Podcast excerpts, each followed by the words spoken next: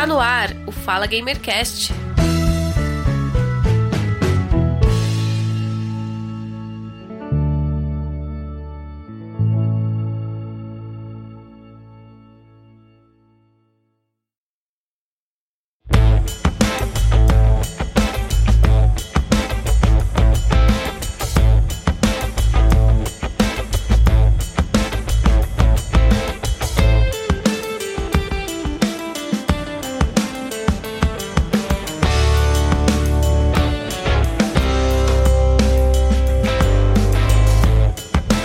Olá, sejam todos muito bem-vindos ao episódio número 136 do podcast Fala Gamercast. Eu sou o Giovanni Rezende e estou conectado com ele, o nosso amigo e companheiro Guga Ravidel. Seja bem-vindo.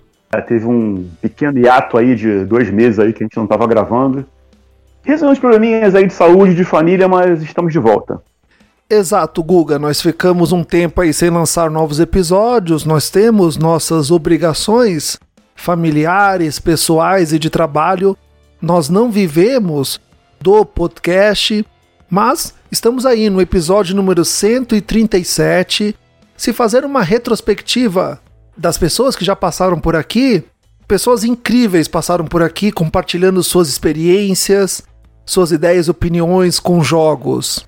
O Fala Gamercast é um podcast colaborativo sem fins lucrativos que visa dar voz aos especialistas que vêm aqui conversar conosco e compartilhar com os ouvintes suas histórias, games, assuntos de política, lutas de classe, que é o tema que nós vamos abordar aqui neste episódio com o João. E eu fico muito feliz em ter o João aqui. No Fala Gamercast, para nós é uma honra, nós ficamos muito felizes de tê-lo aqui.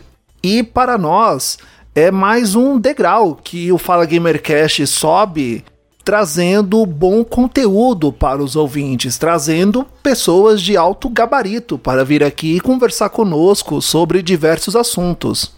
O Fala Gamercast, ele é essa ponte de conhecimento, essa ponte de informação com o ouvinte e as pessoas que passam por aqui. O podcast nos proporcionou, tanto eu quanto o Guga, conhecer pessoas novas, compartilhar experiências, pessoas que já passaram por aqui e contato que eu tenho com pessoas da área dos games, cultura, desenvolvimento, marketing ou aquele simples jogador de videogame que só quer jogar o seu jogo, uh, eu não teria contato com essas pessoas e tampouco teria oportunidade de conversar com essas pessoas se não fosse o podcast. Então, eu estou muito feliz em receber o João aqui. Seja bem-vindo. Massa. Não, eu fiquei muito contente, cara, porque uma das, uma das, uma das contribuições mais, mais interessantes do, pelo menos para mim, do Marx e o Fliperama, o Marx no Fliperama, foi um presente de uma comida muito querida, é a, a noção de que o jogo ele é algo que é um hobby, ele é todo seu ele é um tempo seu com você mesmo. Né? Por mais que a gente veja situações e possibilidades de monetizar, como a gente fala, de, de transformar numa, numa possibilidade de ganho financeiro, se você for um streamer, principalmente se você for um streamer, né? Mas se você se for um cara mais maluco ainda e, e for um speedrunner, sacou? Você consegue do jogo fazer um ganho financeiro, mas não deixe que você, antes de, daquilo, era um hobby e você tem que gostar enquanto hobby. Sim, sim. É, então é bacana quando você fala da sua relação com o podcast, porque é uma relação de, de lazer, uma relação de, de, de regozijo, sacou? Você tem que ter com jogos. E infelizmente nem todo jogo busca alimentar essa cultura na gente, né? A gente já está numa situação, numa circunstância onde jogos são predatórios com o nosso tempo, com a nossa atenção. Então, nós estamos aqui com João Coimbra, o João o Justo, ou como eu gosto de chamar ele, né? Ele vai saber isso aqui agora. Ele não sabe disso, mas eu gosto de chamar de João Sem Medo, né? Ele sabe porque ele é João Sem Medo. Negro comunista, pré-candidato a deputado federal pelo PCdoB da Bahia, advogado criminalista, mestre em direito pela ASU, doutorando em estudos afro-africanos da UFBA. João, seja bem-vindo aqui ao Fala Gamercast. Então, Hoje é, é, é muito legal estar com você aqui. E a brincadeira de João Sem Medo é por causa daquela encarada que você deu no, no, no Saraiva, né? É. Aí eu falei, eu falei, esse aí, esse aí é o João Sem Medo. Até pra gente lembrar mesmo também, o outro, o outro João, que era o João Saldanha, que era, tinha essa alcunha de João Sem Medo. Eu achei, se, se, se, eu pensei que você fosse gostar de, dessa, dessa alcunha também. Ah, eu gostei, eu sou, assim, primeiro, muito obrigado, né, por estar aqui com vocês. É, eu estava ansioso para falar sobre, sobre games, que é uma coisa que eu amo e não tenho tanto espaço para falar. No Twitter, por exemplo, são, são poucos os momentos que eu falo, ainda mais que a vida está tão maluca que eu não tenho conseguido me dedicar à, à arte do, do lazer inútil. É, uhum. Mas Sobre o João Sem Medo, como você falou que você achou que ia gostar, pô, eu adorei, fico, fico lisonjeado, não me sinto digno, porque eu, eu vivo me cagando de medo. Mas a gente faz as coisas apesar dele, né? É, a gente faz as coisas apesar dele. É, nesse ponto, só para lembrar de uma que não é gamer, não é, não é game, mas, mas tá relacionado à minha infância também. Eu lembro da Mafalda, a Mafalda ela estava andando com o Miguelito e aí eles encontram uma estátua de um colonizador. Hum. E aí ele está em cima de um cavalo e tal. E debaixo da estátua tem escrito assim: El Fulano de Tal, lutador incansável da liberdade do povo argentino. E aí o Miguelito comenta: rapaz, lutar, ser um lutador incansável não tem nenhum mérito. Se você luta incansavelmente, você luta o quanto você quiser. E você não cansa. o mérito é você lutar e continuar cansado. Então, no meu caso, eu agradeço a alcunha, mas ela não é justa no sentido de que eu tenho medo. Mas a gente faz as coisas apesar, apesar dele, né? Então, João Justo, né? Acabou de provar aqui que é João Justo mesmo, né? Obrigado, meu cara. Mas então, pessoal, aqui do Fala Gamercast, eu vou aqui passar a palavra então para o nosso companheiro, para nosso convidado João. João, a pauta, de, a pauta de hoje ela é games, videogames e luta social. Então, queria que você ficasse à vontade aí para poder é, é, falar sobre o tema. A gente vai debatendo aí durante, durante o, o, o, podcast, mas a palavra é sua, o microfone é seu. Maravilha. É, primeiro vamos começar pensando, eu queria fazer uma citação do, de um canal que eu gosto muito, eu, eu, eu, eu gosto muito porque eu tenho vergonha de dizer que eu amo, que é o canal Meteoro Brasil, mas que tem as minhas críticas, principalmente do ponto de vista político, é, que não são, não são poucas críticas, mas eu tenho um carinho imenso por eles, pelo, pelo trabalho principalmente, até porque eu não os conheço. Eu, eu sou da época que o Meteoro Brasil, inclusive, não tinha rosto e tal, era uma coisa meio secreta. Mas eles discutem a como foi a entrada dos games do Brasil dos 90 e como, ao fim e ao cabo, aí eu já vou fazer a crítica ainda mais no sistema capitalista, eles, eles não, não pontuam, mas como no sistema capitalista a regra é a negação da nossa dignidade, a negação da dignidade da população, e a dignidade vem a partir de um, de um acesso financeiro, né? E nos anos 90, quando eu fui criança, essa dignidade era o acesso aos jogos, principalmente aos jogos é, é, de console. Uhum. Então foi era um era um sofrimento, uma angústia, era uma sensação que eu sinto até hoje, mas naquela época muito mais por ser criança e você não tem um controle, uma, um preparo, uma experiência de lidar com sentimentos. Eu me sentia muito roubado por não poder jogar aquele jogo. Coleguinhas falavam, ou, e, e, e, nem é que me faltou coisas, mas, mas só o fato de faltar, de você não ter acesso. Eu nunca pude jogar, eu nunca tive Zelda, por exemplo, em casa. Eu nunca tive Ocarina of Time, eu nunca tive Majora's Mask. E eu já joguei esses jogos, Ocarina of Time eu já zerei mais cinco vezes em emulador. Majora's Mask uhum. eu zerei três, eu zerei a última vez no início do ano. É, porra, jogão. Jogão, jogão, jogão, jogão.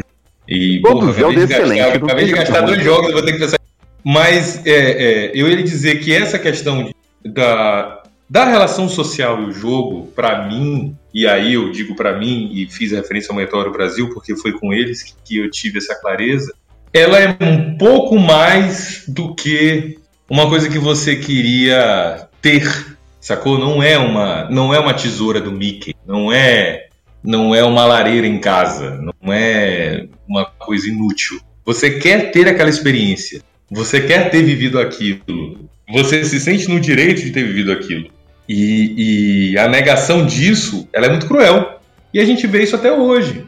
Né? A gente tem a relação, por exemplo, do Free Fire com o, o aquele outro jogo de, de Free for All. Eu não jogo nenhum dos dois. O Free Fire com o. Valorant, PUBG? É? Valorant, PUBG? Valorant, o PUBG? Não, o PUBG, é, o PUBG, que é o, que é o. Mas eu tô tentando pensar no que foi mais mainstream, em vez do PUBG. É o. Counter-Strike? Não, rapaz, o Counter-Strike, Counter-Strike eu, eu joguei. Counter-Strike se joga até hoje, mas eu jogava na época de lan- Ah, Fortnite, Fortnite. Fortnite. Pô, mas é aquele que é todo colorido, que parece Zelda. Fortnite, Fortnite. Fortnite, você Fortnite. tá falando Fortnite é meia hora e eu tô dizendo, não, esse não é outro. Não, isso, Fortnite. Com o acesso ao Fortnite, ele é censitário. Você joga Fortnite se você tiver um computador gamer, se você tiver um PS5, um PS4. E se você não tem, você joga o Free Fire. A não ser que você jogue os dois também. A questão que eu tô querendo dizer é. O jogo Qual Fortnite é o saiu acesso? pra, pra- pra celular também, não? E não tem pra Ah, Android, deve não? ter saído, mas, mas ah, o paralelo é esse, assim, tipo, como você tem um. Você tem um. Ah, não, tá, entendi, entendi, entendi, entendi. A experiência é digna, sacou? A experiência completa e a imitação da experiência. Eu entendi, entendi agora, agora saquei. Nos anos 90 isso ficou muito claro com a gente. Tipo, é, é, o primeiro videogame que a gente teve era o Mega Drive. Enfim, é- e aí é, é, é foda, porque você. É foda sentir essa diferença quando você é criança, sacou? Sentir que aquilo não é pra você. Isso vai calcificando essa cabeça de que tem coisas que não são pra você e ponto. Aí é, é, é para ficar assim, é, é mais assim, mais, mais resumidinho mesmo, né? É que aí até, até eu já não era mais criança, né? Mas já, já até até coisa bem recente, né? Que tinha o, o, o- os Polystation da vida, né? Que era um videogame que ele simulava a aparência de um PlayStation, né? E dentro dele tinha joguinho de Nintendinho, de, de, de Master System, né? Jogos, jogos mais, jogos assim mais é, é, é, de gráficos é, menores, né? Menos intensivos, né? Então, a, a- a galera que não conseguia na época comprar um PlayStation 1, PlayStation 2, né? Que eram os, os- os- consoles, Play- é, Dreamcast, PlayStation 1, PlayStation 2, é, Nintendo 64, né? Que eram os consoles tops de linha. Compravam um Polystationzinho, que é o que de repente o pai conseguia trazer para casa, né? O pai trabalhador. Ele via lá o preço de um console, pô, eu lembro aqui, cara, do PlayStation 2, ele chegou a custar, chegou a ser lançado a 5 mil reais. Na época, né? Não hoje, né? Mas na época lá, tô falando coisa de 2006, 2007. E aí não, não tem condição dele comprar um, um PlayStation 2 pro filho dele, né? Depois, depois o preço caiu, beleza, mas no começo assim, então ele ia lá, pô, aqui que eu posso então, pro filho jogar um joguinho, né? Ficar brincando na televisão. Vou comprar um PlayStationzinho pra ele, né? Seria mais ou menos isso aí, João, que você quis dizer? É precisamente isso.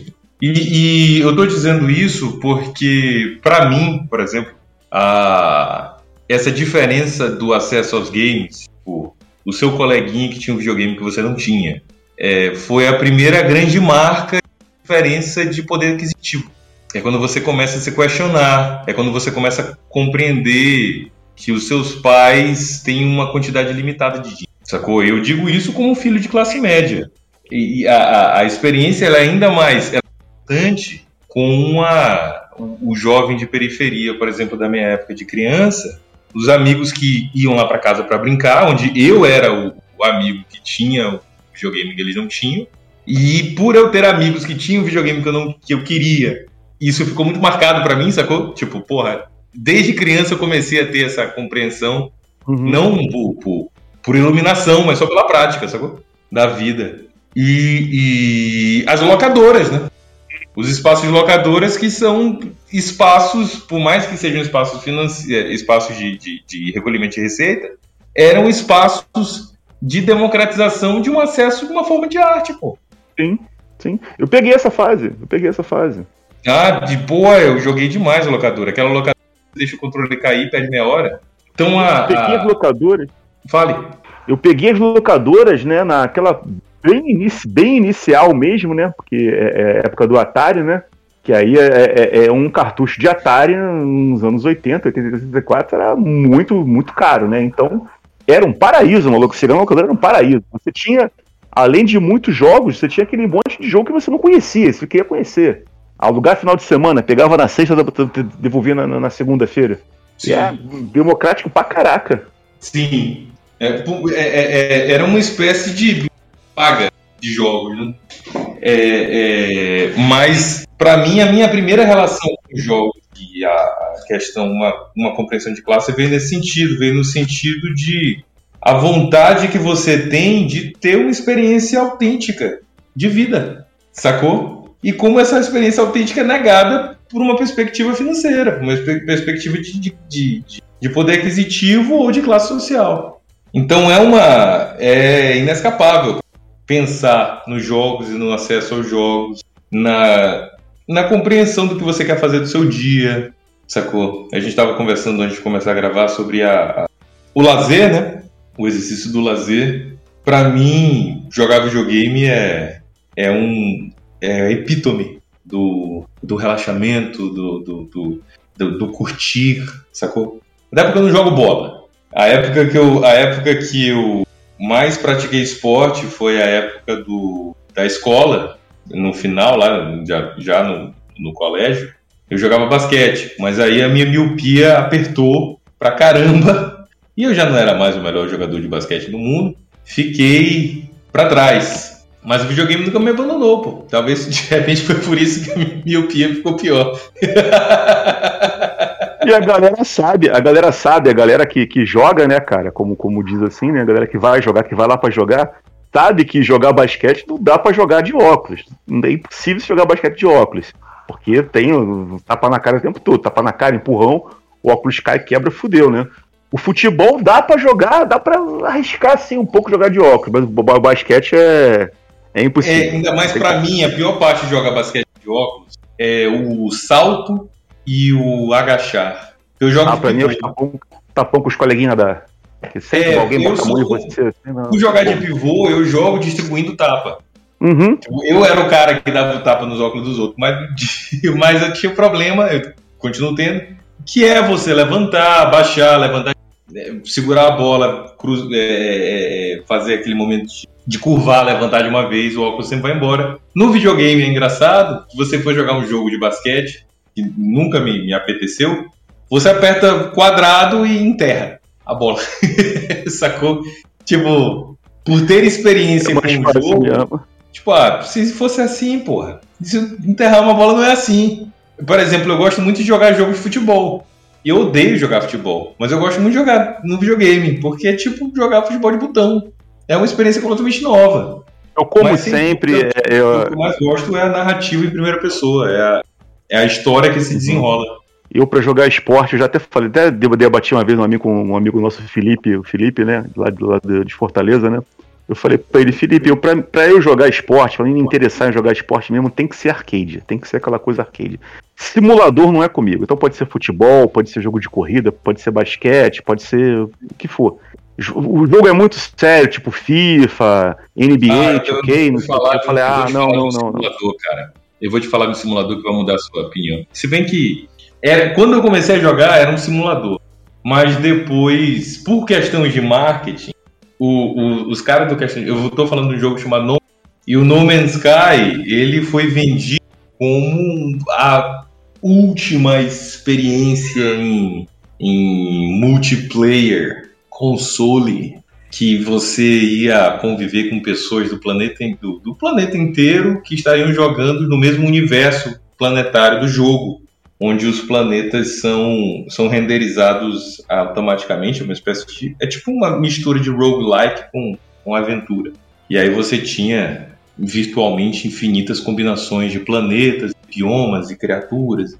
Na época que o jogo lançou, No Man's Sky, ele todo mundo odiou e eu adorava, cara. Era uma simulação de astronauta. E eu sempre quis ser astronauta. Então você começava o jogo com a sua nave quebrada e você num planeta inóspito. E você começava a morrer constantemente enquanto ia aprendendo na curva de aprendizagem do jogo, que o seu maior inimigo era a natureza. Então não era simplesmente qualquer tipo de survival game, não era um survival normal.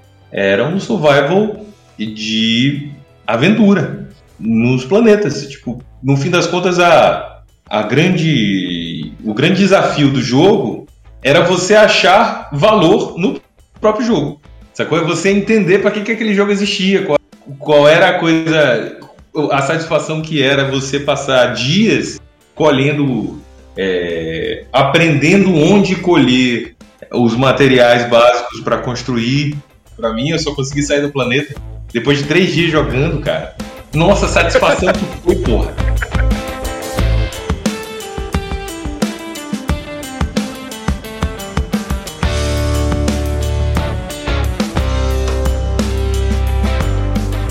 Pô, meu, gostaria de expressar novamente toda a minha alegria, felicidade, honraria de ter o João aqui no Fala Gamercast, que disponibilizou do seu tempo para conversar conosco sobre política, jogos e lutas sociais. Sou muito feliz mesmo, uma pessoa muito atarefada em campanha eleitoral, então gostaria de expressar toda a minha alegria dele estar aqui conosco. E é claro, né? O João, pelo currículo dele, ele é uma pessoa bem mais atarefada que nós dois juntos, né? Com certeza, com certeza. Por favor, com né? certeza. Aqui, ó. João, Gustavo, mata mosquito. Jogador de Magic. Caraca, joga, tu joga Magic ainda? Eu, eu não jogo não, eu faço é, é fila. Dou aula. Jogava, jogava muito, cara. Eu era muito viciado em Magic, cara. Era muito viciado. Mas tem muito tempo já que eu jogo, que eu parei de jogar. Rapaz, então, eu nem vou lhe contar a forma que eu tenho jogado com amigos aqui pelo Discord num aplicativo que roda no Chrome. Mas tem com, com câmera, com carta real mesmo? Não, no, no Chrome ele é 100% pirata. Quer fazer um deck, hum. vai lá e hum. faz e pronto. Ah, tá, show de bola. Pra Quando mim, eu assim, jogava, Hum. Quando eu jogava, já que tava falar de Magic, então vamos lá. Quando eu jogava, eu gostava de jogar baralho preto. Baralho certo. de morte, né? aquela coisa, necromanta, pá, não sei o quê. Aí eu comecei, era preto e vermelho, que eu gostava muito de tacar fogo nas coisas também, né? Beleza. Certo. Aí eu criei um baralho, eu criei um baralho que esse baralho era ruim de derrotar, João. Vou te falar como é que era o baralho. Eu acho que as cartas que nem hoje em dia. Deve, deve estar disponível assim, em aplicativo, né? Mas física eu acho que nem vale mais. Eram umas cartas que virava terreno.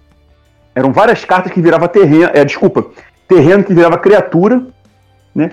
E você podia ou gerar mana ou fazer ataque. Então qual uhum. era a minha tática? A minha tática era um baralho azul, de contra mágica, né? era azul e incolor. As cores eram essas, azul e incolor. Por quê? Porque eu é, é, é, é, tentava anular tudo que o cara colocasse de, de, de, de criatura, né? Para não ter criatura, anulava. Até usava força de vontade, usava é, é, usava uma carta que dava dano em criatura, que é tipo uma remota. A, a, minha intenção era deixar a mesa do cara vazia, só que as minhas criaturas eram, eram terreno. Ou seja, quando eu acabava a minha fase de ataque, virava terreno. Então eu jogava, eu jogava uma magia para destruir criatura, não afetava o meu terreno. Aí era foda, mano. Era um baralho muito bom. É desagradável, você é anti-jogo. É, eu tenho. Eu, eu... É engraçado porque essa própria alcunha do Justo, ela é, ela é um fruto de bullying familiar. É? Não foi, não foi, não foi uma criação completamente minha, porque hum. é, eu sou um cara muito, eu já fui pior, mas eu sou um cara muito pão queijo queijo. Sacou? Essa é a forma correta de fazer as coisas. Essa não é então, em jogos isso acontece muito. Pô, no Magic, por exemplo, existe uma forma correta de jogar. Se você não estiver jogando da forma correta, eu vou dizer que isso é correto. Não preciso ter, é, digamos que, razão, mas eu vou dizer que você está jogando de uma forma errada. Essa minha forma de jogar, que eu acabei de falar aqui agora, é correta? Hum.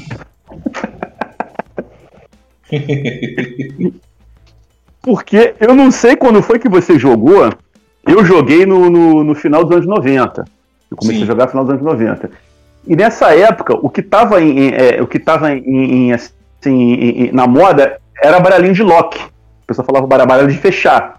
Que o pessoal usava êxtase, aquela carta êxtasis, né? Que ela trancava o cara, o cara não podia fazer nada, o cara não podia comprar carta, o cara não podia Ai, a, a, atacar a criatura. É, é, é, muito, eu acho muito pior do que esse meu baralho, que o meu baralho ainda, ainda tem, ainda te dá, te dá alguma chance de dar algum dano em mim, né? Não, Esse é êxtase tem- não. O- O cara combou a mesa, ele botou as cartas que ele queria na mesa e ninguém faz mais nada. O cara não consegue fazer mais nada. Aí eu, antes de chegar nisso, pra poder vencer o baralho de Loki, o que, que eu tinha que fazer? Eu tinha que fazer um baralho pra poder matar o cara o mais rápido possível. Era o vermelho. Ou o preto, né? Que eu botava criaturinha, criaturinha zumbizinho, cavaleirinho, rapidinho, papapá, ritual, ritual sombrio. Invocava aquele monte de bicho pra poder atacar o cara o mais rápido possível. Pra Sim. poder é, é, impedir dele colocar o, o, o Loki na mesa. Porque quando ele colocava o Loki na mesa, acabou o jogo. É, Eu já vi jogadores- de Loki é, É. é um ódio. Eu tenho jogado Eu já vi Commander. Eu aprendi a jogar Commander ano passado, que é um, um estilo de jogo do Magic que, que, que foi criado no final dos anos 2010. Ah, eu já não era mais. Né, eu, eu, eu também não jogava mais nessa época. Eu joguei muito nos anos 90, quando eu era criança. E voltei a jogar na faculdade, ali em 2009, 2010. Também não existia Commander naquela época. Mas a gente já jogava uma coisa parecida com Commander. A gente fazia os mesões, né? A gente fazia dois contra dois. Tal, Ah, jogava si. também isso. Eu jogava também isso. Eu Mas- cheguei aí num torneio aqui no. Um Uhum. to- torneio eu nunca joguei, porque eu sempre desprezei muito o jogador de Magic. Mas é, mas é, mas é, mas é. A galera, a galera profissional, que eu digo assim, a galera rica, né? Que tem dinheiro pra ficar tocando de deck o tempo todo, porque as cartas saem de linha, né? Então você tá com um baralho fodão lá, e de Uhum. repente é, é, tem uma coleção nova que tirou cinco cartas do seu baralho. Você não vai poder usar essas cinco cartas, então o baralho tá todo desfigurado. E aí você tem que comprar as cartas que são equivalentes da edição nova. Muito isso. Aliás, isso é um- uma maneira muito inteligente que, que, que, que os caras inventaram, né? Pra poder manter até hoje o, o card game ativo, né, cara? Não é, não é à Uhum. toa que Magic tá até hoje ativo. Você vai, se você for em- nos grandes centros urbanos, você consegue. Rio, São Paulo, Bahia também deve ter, Paraná. É, você troca por dinheiro Ce- fácil. Ceará, é, fácil, fácil, fácil, fácil, fácil. Né? Então, mas eu tava falando aqui, eu fui num torneio que eu conheci o Richard Garfield, né? Até tirei foto com ele. Na época era moleque, né? Aí ele tava lá jogando, eu falei, caraca, Richard Garfield, deixa eu conhecer ele aqui. Que é o cara que inventou Caralho, o Magic. Incrível. Eu tirei, tirei, tirei, cara. Foi no torneio Bibitinho aqui do Rio de Janeiro. Era um, o Banco do Brasil, né? O Banco do Brasil fez uma parada. inventou uma máquina de imprimir dinheiro. Uhum. E depois ele vendeu, né? E falou que queria virar só. Com, com reservas, ele ainda tem dividendos e tal. O que, Ah, é? inclusive, é? uma coisa que eu queria discutir hoje no episódio do podcast. É a- essa relação do- da produção do game com o mercado. De umas coisas que eu ser, claro. aprendi. Eu aprendi com a James Stephanie Sterling. Vocês conhecem? Eu não, não, não conheço, não. A James Stephanie Sterling, ela, ela fez sucesso no, no meio da discussão de games. Ela criticava muito o modelo de microtransações. Como as microtransações sempre foram uma coisa odiada no meio gamer, ela ganhou notoriedade. Só que aí ela começou a questionar é, o modelo que cria essas condições das microtransações. Então ela fez o caminho que muita gente diz assim, vamos falar sobre uma coisa normal e de repente, haha, um golpe. Estou falando contra o capitalismo. Ela fez esse caminho. Então, eu, eu, eu, eu vou até te falar muito aqui, porque eu, eu vou usar muito isso quando você estiver expondo essa parada aí. Mas é, é, é, eu, eu costumo dizer muito assim, João, é, eu gosto de videogame, sou muito fã de videogame, adoro videogame. É, só que hum, quando chegar esse ponto, se esse ponto chegar, né, que as empresas, a Sony, Microsoft, Nintendo, Ubisoft, pô, foda-se, elas começarem a fazer só microtransação, o jogo virar praticamente só isso, ou então virar um modelo único exclusivamente online, né, única exclusivamente co-op online, não, você não, não ter mais a opção de você jogar o seu jogo sozinho, sem precisar comprar nada. Você pagou o seu jogo, tá lá o seu jogo, você vai jogar ele solo, seja 10 horas, 30 horas, 100 horas, 200 horas, foda-se, você vai jogar aquele jogo ali. Quando acabar isso, pra mim, vai ser o dia que eu vou parar de jogar videogame, eu vou, eu vou virar um cara totalmente retrô. Eu vou jogar coisa velha, vou jogar coisa, coisa é, antiga, e só jogo indie. Que eles queiram realmente fazer sem isso. Porque é foda, né, cara? Não, não dá, não dá, não dá. Eu não, eu não, não toparia entrar nisso. Eu, eu, eu, eu, Eu devo ter gastado, eu não sou santo não. Algumas vezes eu comprei alguma coisa de microtransação em algum jogo. É. Muito pouco, não adianta. Eu fiquei, por exemplo, é, o Dead Rising 2, quando eu joguei, eu me empolguei. Eu quis comprar roupinha pro personagem, comprei íconezinho pra botar de, de avatar lá. Comprei, isso deve ter já uns 7, 8 anos, né? Mas é, é, é, é hoje em dia, eu não consigo ver. E elas estão buscando um, um, um, método de fazer isso, né? De querer transformar o jogo em isso, né? Elas não conseguiram encontrar ainda 100%, né? Não conseguiram fazer isso funcionar tanto 100% e ter é, a aceitabilidade pelos jogadores. É, Mas o dia que, que elas falar, encontrarem... Mas a microtransação, ela tem menos a ver com um ganho direto de dinheiro a partir do, do, do usuário, uhum. que vai levar a, o valor, vai elevar o valor de mercado da empresa de games e por isso aumentar o investimento dela no mercado de valores. Porque veja, não é os 300 reais que você gastou comprando uma roupinha diferente, uma arma colorida, é o fato de que a empresa ela precisa estabelecer uma nova cultura de jogos onde ela não está te vendendo um produto, ela está te vendendo um serviço. Eles vão chamar isso de serviço. Em vez de chamar de game, eles vão chamar de live service. E aí, por vender um serviço, ele vai virar para o mercado financeiro e vai dizer: olha, a gente não produzindo mais jogos, a gente não produz cinema, a gente produz um espaço de recolhimento de valores. Então, invistam na nossa empresa e vocês vão ter receber de volta esse, esse, essa perspectiva de lucro. E aí, o dinheiro de verdade na empresa de games, ela vai vir do mercado de valores. Não, é, isso, isso aí já, já é, porque só a venda do jogo, né, parece que não paga a produção. Se você quer fazer, por exemplo, um, um The Last of Us Parte 2, um Red Dead Redemption Parte 2, né, que são jogos enormes, né, um The Witcher 3, só pegando aqui os jogos os jogos que, é, é, que o pessoal gosta, que são, são, jogos single player, são jogos que você sim, é, é sim, tem um valor de lançamento lá de, de 300 reais, né? Sim. Então parece que só isso não consegue pagar. Não, é isso que tá. Paga. Um, um, um triplo A. Paga. Não, paga. Ah, paga? Veja, paga.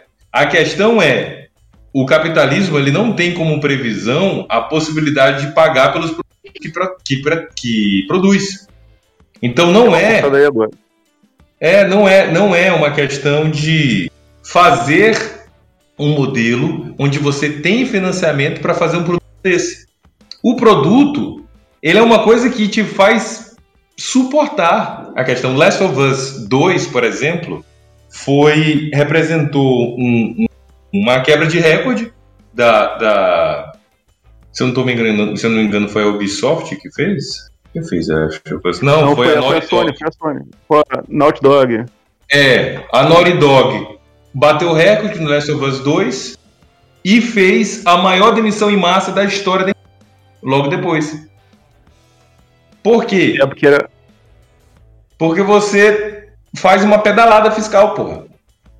Você, no final do ano, na hora, da na hora da, do fechamento dos cadernos, você vai mostrar o maior ganho econômico que você já teve com a menor despesa possível para produzir aquele ganho. Você está mostrando para o mercado financeiro que você estabeleceu um, um sistema de, de exploração da mais-valia que é o melhor que eles já viram. Você está fazendo um, uma taxa de lucro de 50%, 60%, 70%.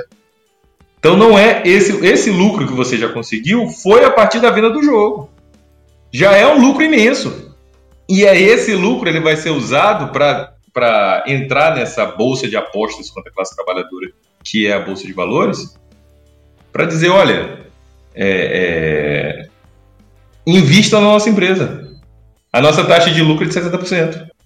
Sacou? Ponham 40, 50, 60 milhões de dólares aqui com a gente, que vocês vão pegar uma taxa de lucro de 50, 60%. Não, isso sem falar também, né, na, na, na, galera que nem mora, por exemplo, na região que o jogo é produzido, né? Por exemplo, a, a Naughty Dog é americana e canadense, né? Então contrata maluco lá da, da, da Tailândia, do Brasil, da Bolívia, né? Para poder fazer, e, e, tu, e, tudo pela internet. Então, ó, você faz aqui esses, esses, esses sprites aqui, isso aqui para não sei o que. E aí a, as pessoas recebem aquela micharia, né? Para poder. É, é, é, noites claro, trabalhando para poder fazer, produzir o, o, sprite que seja, produzir aquele, aquele, aquele efeito, aquela textura que vai ser usada no jogo. O jogo vende bilhões, né? E a pessoa recebe aquela michariazinha assim, um trabalho precário, precarizado, né? Exploração. Sim. Ela não tem vínculo, não tem vínculo é, com a, a empresa. A exploração que eles chamam de overseas. Uhum. Como eles têm vergonha de dizer que estamos Além pegando mão de obra precarizada no terceiro mundo. Eles falam, não, mandamos para além mar. Eu imagino que a Nintendo não faça também, né?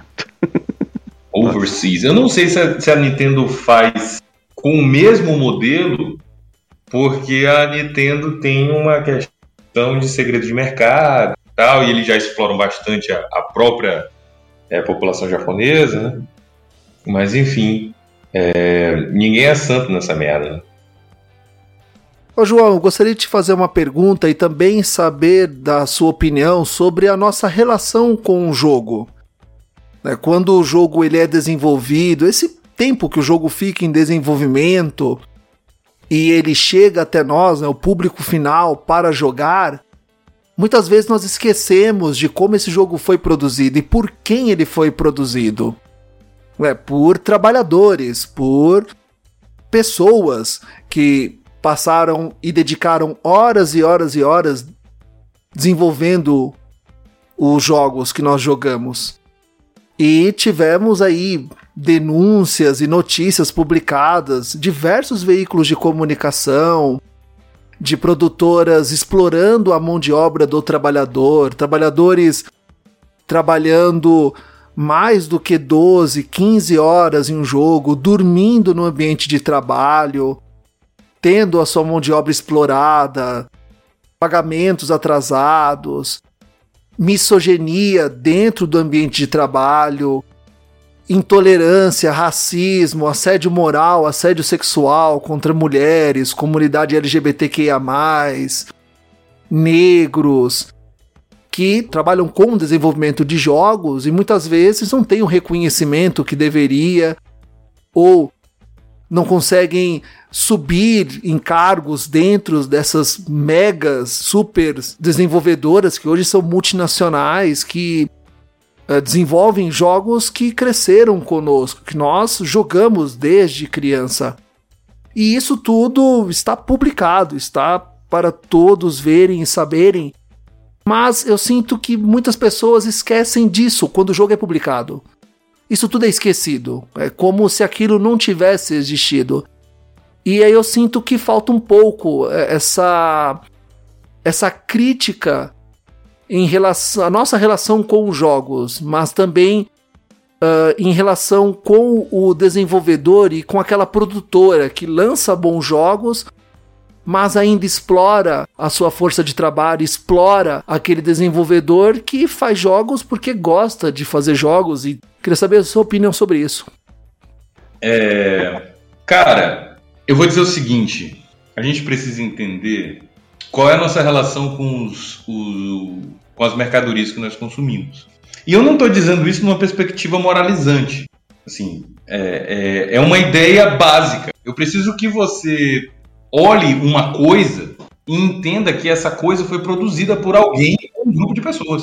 Então, se você for para o supermercado e você vê uma prateleira com, com, com 30 é, cartelas de ovo, cada cartela de ovo tem, sei lá, 28 ovos, ou 36, né? São três dúzias ou duas dúzias, é, em dúzias. Você tem que pensar que para cada ovo daquele tinha uma galinha, para cada três ou quatro ovos tinha uma galinha, e uma pessoa pegou aqueles ovos, levou, botou num carro. Esse carro pode ser aqui perto desse supermercado, mas pode ser longe. Veio num caminhão, sacou? Ou veio num carro mesmo. Eu só quero. A, o que eu estou querendo dizer é que a gente precisa olhar para a matéria e principalmente para a mercadoria que a gente consome e pensar de onde ela vem, pô. Por quantas mãos passaram? Qual é o valor daquilo?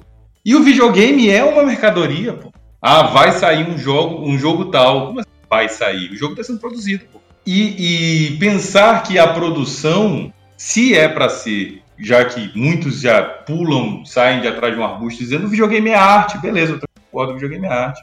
Mas quem é o artista? Quem assina a obra? É o estúdio? É a empresa? É o Bob Kotick do, do, do, do EA Games?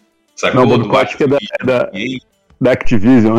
Não, é o Bob é, Kotick, que é um é, ele é o CEO responsável da Activision e da Blizzard. Né, que ele ainda está no é, ele ainda está lá trabalhando. E que recebe bônus milionários. Ele já é um bilionário. Ele recebe bônus de 40, 50 milhões de dólares, 60 milhões de dólares pelo, pelo, pelo sistema, pela forma que ele mantém a, a o lucro correndo para os acionistas. Pô, aí você pensa, qual é a minha parte nessa relação? Sacou? É, a minha experiência uhum. com Red Dead Redemption 2, ela, ela foi mais valiosa porque o culhão do cavalo se mexe de um jeito mais, mais é, é, vívido. Sacou? Uhum. Tipo, o que eu tô querendo dizer é que se é uma forma de arte, ela precisa ser interpretada. E o nosso, a nossa relação com o jogo tem que ser uma relação de interpretação. Saca? Pergunta para um cara como eu, por exemplo, que já passou mais de mil horas jogando Pokémon. Sem dúvida, mais de mil horas jogando Pokémon, porque para cada cartucho que eu peguei era 300, 360 horas. Sacou? Foi um semestre de universidade. então, a, a, o que eu tô querendo dizer é que quando você tá vendo um jogo e esse jogo tenta ser uma imitação da vida real, é a mesma, é a mesma lógica de você vir que não acontecem coisas da vida real com as pessoas que produziram aquele jogo. E uma análise crítica da mercadoria que você está consumindo vai te, te, vai te apontar para um caminho de compreensão da vida real, da violência propriamente dita e qual é a sua opinião quanto a ela. Se a opinião quanto a ela for que eu não me importo, ou eu gosto até mais, pô, eu adoro jogar um jogo que eu sei que toda a equipe relacionada a ele foi vítima de violência. Eu, eu me acho o máximo. Bom, você pensa do jeito que você quiser, mas saiba que o que é seu tá guardado. Sacou? Porque a gente não, não, não, é muito... não acha graça de fascista, não, cara. O que é muito falado, João, é que, a cara, para com essa discussão. O negócio é pegar o controle e jogar. O negócio é vou pegar o controle e jogar. E foda-se se esse jogo teve é, é, 300 é, desenvolvedores que sofreram assédio, que trabalharam é, é, é com horário duplicado perderam noite de sono para poder entregar o joguinho aí, né? Pra você poder cortar a plantinha bonitinha, né? Eu tô passando a espada aqui na planta, a planta nem corta, não sei o quê. Sim, é. fala muito isso, né? Eu tô dando um tiro de escopeta nessa, nessa melancia e ela nem se despedaça em um milhão de pedaços. Ô, meu irmão, quantas vezes você fez isso na sua casa? Tipo, se, se a vontade é essa, faça. Compre uma escopeta, uma escopeta compre uma melancia, estoure, veja se isso é divertido. Não é, porra. Ou, ou é, sei lá, nunca fiz, não tenho o menor interesse. É uma. A, a, a maior crítica que eu vejo nesse sentido, por exemplo, do quão, aspas, bem feito ou mal feito o jogo é, é uma incapacidade de compreender como você interage com uma obra de arte.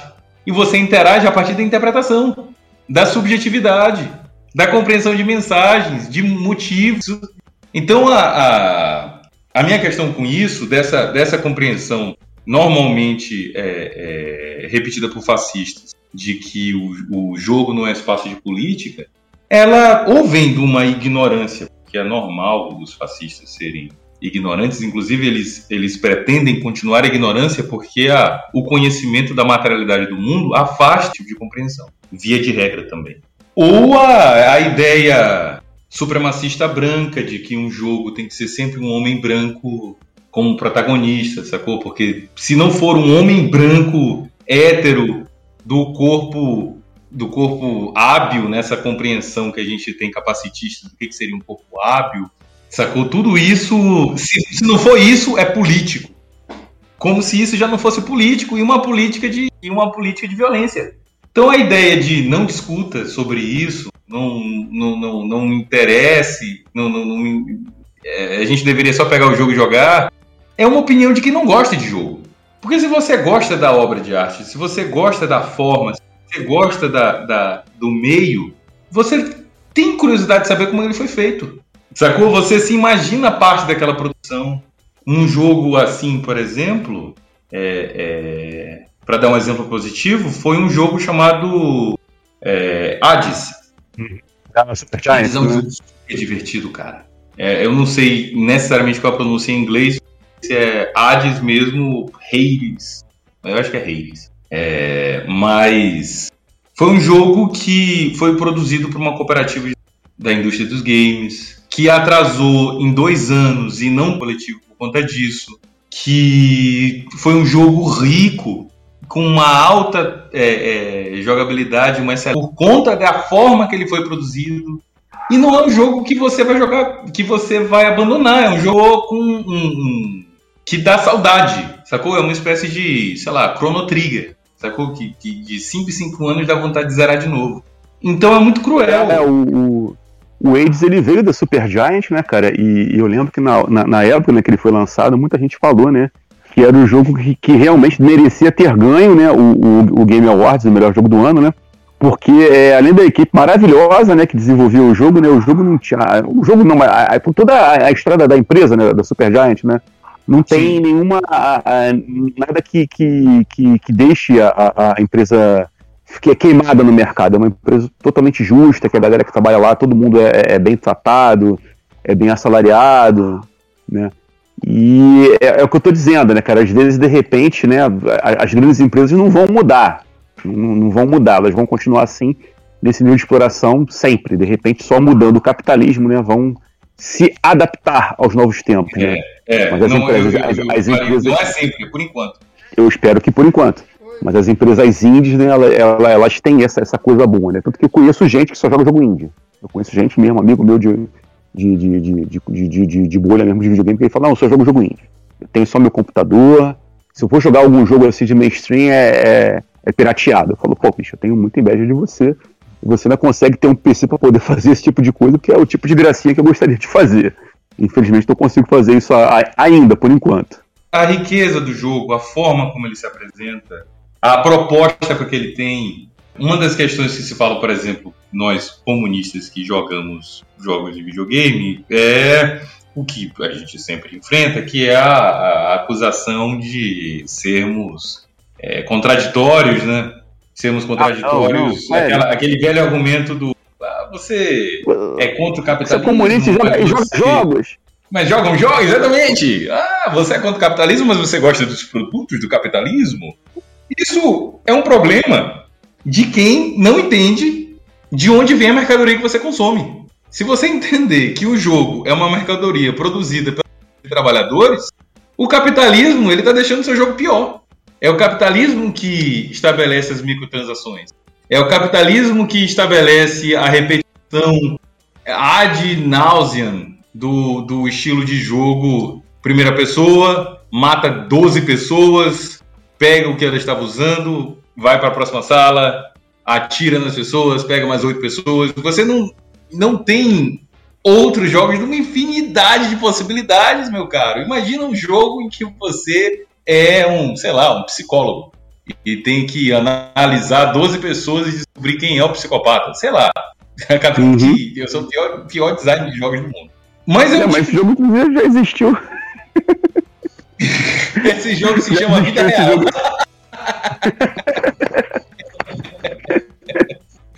Mas falando sério, tipo, é, é, existe uma, uma, uma, uma riqueza muito grande de possibilidades e essas possibilidades elas são negadas pelo sistema capitalista. Porque e o sistema capitalista ele não ele não consegue se compreender como um agente político, ou melhor, ele precisa confundir o cenário para que ele não seja como, como, um agente político. E aí ele vai se mostrar como uma força da natureza. Ah, o mercado não aceita esse tipo de coisa, sacou? Olha, eu até queria que o nosso personagem é, no próximo Assassin's Creed fosse uma mulher negra e tal, mas o mercado não vai reagir bem. O mercado, o mercado não é uma pessoa, pô. Você está falando de modelos de consumo baseados numa, num, num sistema de produção e acúmulo de riqueza que nós convencionamos chamar de sistema capitalista. Então a, a ideia de que os jogos não ser políticos vem de uma incompreensão do que é política, ou pior, vem de uma compreensão de que você defende uma e ela é uma política de supremacismo branco. Então não se incomode quando nós apontarmos o dedo na sua cara e dizer que você é um inimigo, que você é um fascista, que você deveria desaparecer da face da terra, que a sua existência material precisa ser eliminada, porque você não sabe viver em sociedade.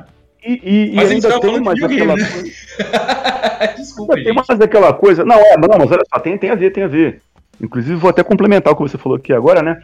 O pessoal fala muito com isso aí, mas, pô, mas você, se você fosse morar em Cuba ou na Coreia do Norte, né? Lá não tem videogame, não sei o quê. Que é uma mentira, porque na Coreia do Norte tem videogame. Né? Eles têm até a produção local lá. Isso aí o, o, o companheiro Lucas Rubio já postou várias vezes lá no, perfil dele. Aliás, abraço, Lucas Rubio, te adoro, cara. Você é foda. Se estiver ouvindo o podcast aqui, um beijo pra tu.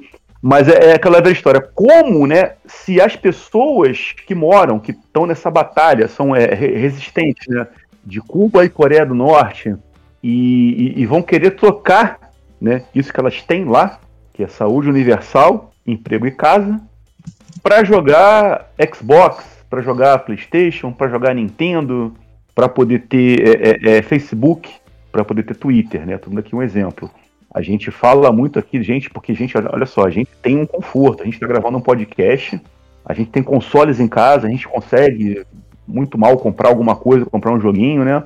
né? E, e, e, e, a realidade aí fora do Brasil é, é muita gente fudida. Brasil, Estados Unidos, muita gente fudida, muita gente que não tem casa, gente que não tem que comer, né? Então isso que a gente vive aqui, a gente é, até certo ponto, uma elite. Me corri se eu estiver errado aí, João, tô falando isso, tô aqui viajando. Mas é, muita gente não tem esse tipo de coisa. E nesses países que eu, que eu citei aqui agora, esses direitos são garantidos até constitucionalmente.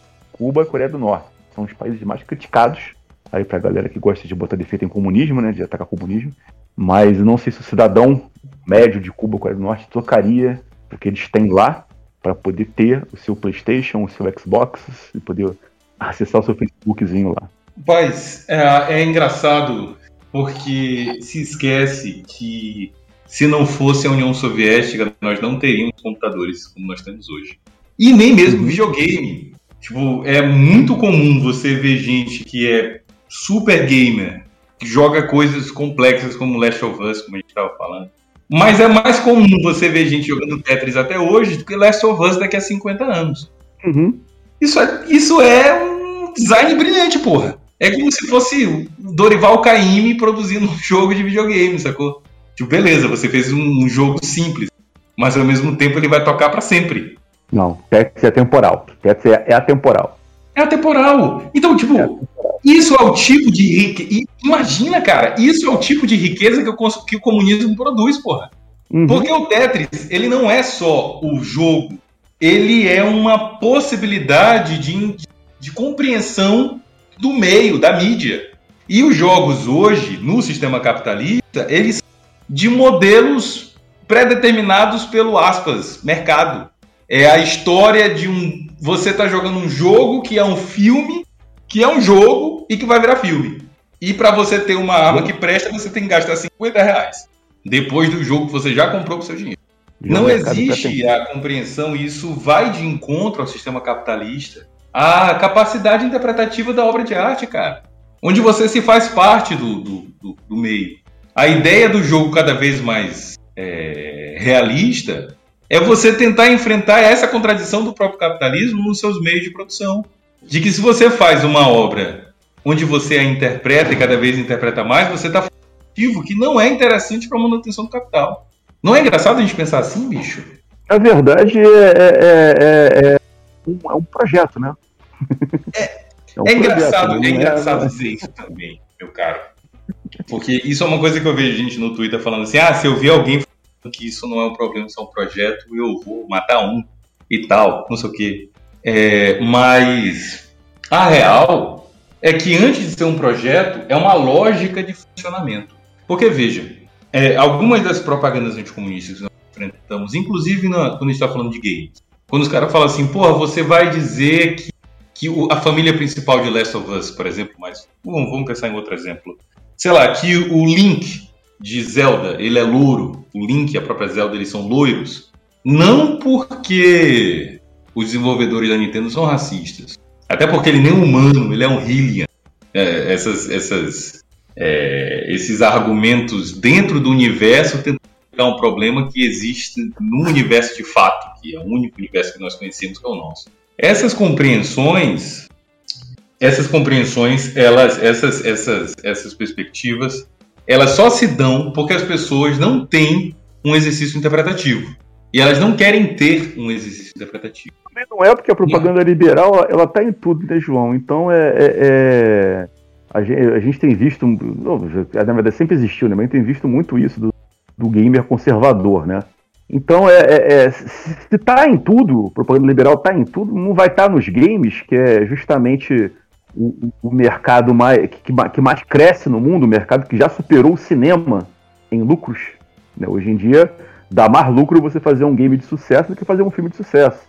Né? Então a, a, a é, lógica é, liberal, é, uma, uma, coisa que a gente. A lógica liberal ela tá nisso também, né? Ela tá também na, na, na, na produção de jogos. E só está, né? Só tá lá, né? Mas isso que é engraçado, meu caro. Eu, quando eu estava falando da, do projeto e da lógica, né? É, o projeto de dominação, ele não precisa necessariamente se mostrar como um projeto de dominação. Ele pode ser uhum. uma lógica de funcionamento de mercado, onde você vai dizer algo como: olha, isso não é pessoal, isso é só negócios. A, a Jim Sterling, a James Stephanie Sterling, que é que eu estava falando com vocês também antes de começar a gravar, ela é uhum. ela é uma lutadora de ela é uma lutadora de luta livre. Aliás, eu estou tratando de ela, mas é Elo, né, um Vei então, Elo é uma lutadora de vale tudo. Uhum. E, e comentarista de games. E foi Elo que me ensinou a dos games com dentro do, do modelo de mercado, onde você não está ganhando dinheiro propriamente do da venda do jogo, mas da taxa de lucro que seu estúdio consegue fazer frente ao mercado financeiro. Então, a, a indústria de games tem uma taxa de lucro maior do que, do que a indústria de cinema, por exemplo, mas a taxa de lucro dos games hoje, pelo que, pelo que você vai observar das análises dela, ela é uma, é para usar uma péssima lembrança, ela é uma pedalada. Porque você faz um jogo como Last of Us 2, por exemplo. Você faz o jogo do ano, você conseguiu produzir um jogo a partir de uma máxima, ou uma tentativa máxima de, de, de, de exploração da mais-valia da sua classe de trabalhadores, com os, os, chamados crunches, né? onde você ameaça a vida da pessoa, do trabalhador e da família dele, que depende dele, para se manter é, num trabalho de 20 horas consecutivas, sacou? De, de, de, péssimas práticas, e aí dentro dessa prática você vai ver a violência de gênero, é, a transfobia, a homofobia. Eu não, não li nenhum caso específico de racismo, a gente vai ver casos de racismo mesmo lá com Elon Musk e as, as fábricas da, do Tesla. Tesla. Mas, mas, pelo menos assim, do que eu tenho notícia da, da, de leitura de internet, né? Uhum. Mas esse modelo ele vai propor joga, você lança o jogo do ano, você lança o jogo que vai ser o jogo do ano, você já sabe, tem puta de um hype, vai ser um jogo bom mesmo. E aí, com essas vendas, com esse aumento de vendas, você responde essas vendas com a demissão em massa dos seus quadros, no caso dos seus trabalhadores. E aí a perda de direitos sociais, e no caso dos Estados Unidos, os poucos direitos sociais e, e, e o combate interno, inclusive pelo Estado, contra os espaços de sindicato, ele vai se transformar, ele, ele vai demitir em massa aquelas pessoas que são em massa que foram elas mesmas vítimas de crunch, vai se transformar num lucro estupendo quando você fecha os cadernos você tem um lucro de 60%, de 70% daquilo que foi investido. E você volta para o mercado financeiro dizendo que você tem o, o modelo econômico mais lucrativo do planeta. Para o mercado financeiro, aí sim, botar centenas de milhões de dólares na sua empresa e você repetir o processo. Só que esse processo uhum. ele vai chegar num teto como todo mundo chega.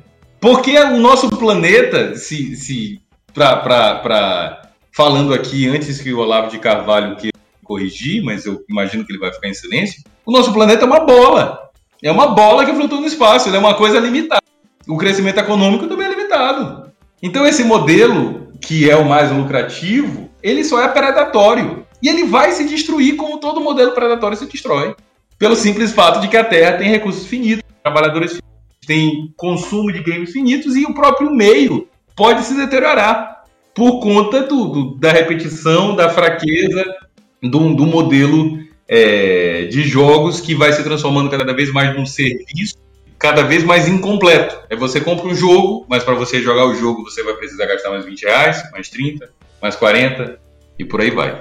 As empresas, elas buscam, quando eu falo empresas, pessoal, quero dizer todas as empresas, né? Não é só Nintendo, Nintendo Microsoft e Sony, não, que são as top cabeça do mercado, né? praticamente todas. Elas procuram, é, é, é, é, estão procurando, já tem tempo já, né? Acertar um tipo de mecanismo que envolva serviços, né? E microtransações o tempo todo. Não encontraram ainda essa fórmula para gerar também é, é, é, é se evitar um descontentamento da galera gamer, né?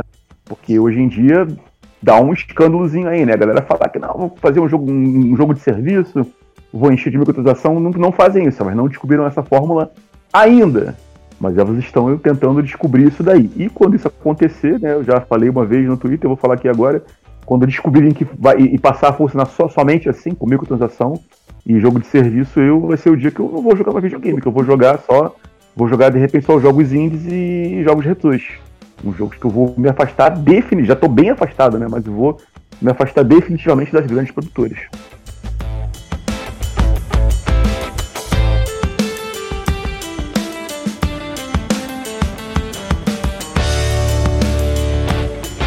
Chega aí, Betão. Chegou, chegou, cara. Como é que tava aí o trânsito de São Paulo, cara?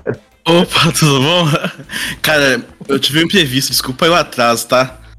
Acabei. Minha, minha namorada veio aqui em casa, tava com os problemas, eu tive que ajudar a resolver. Acabei meio que atrasando um pouquinho, mas eu vim correndo aqui para dar que deu. Betão, você conhece o João? O João tá com a gente aí, cara. Opa, prazer. Opa, tudo bom, Betão?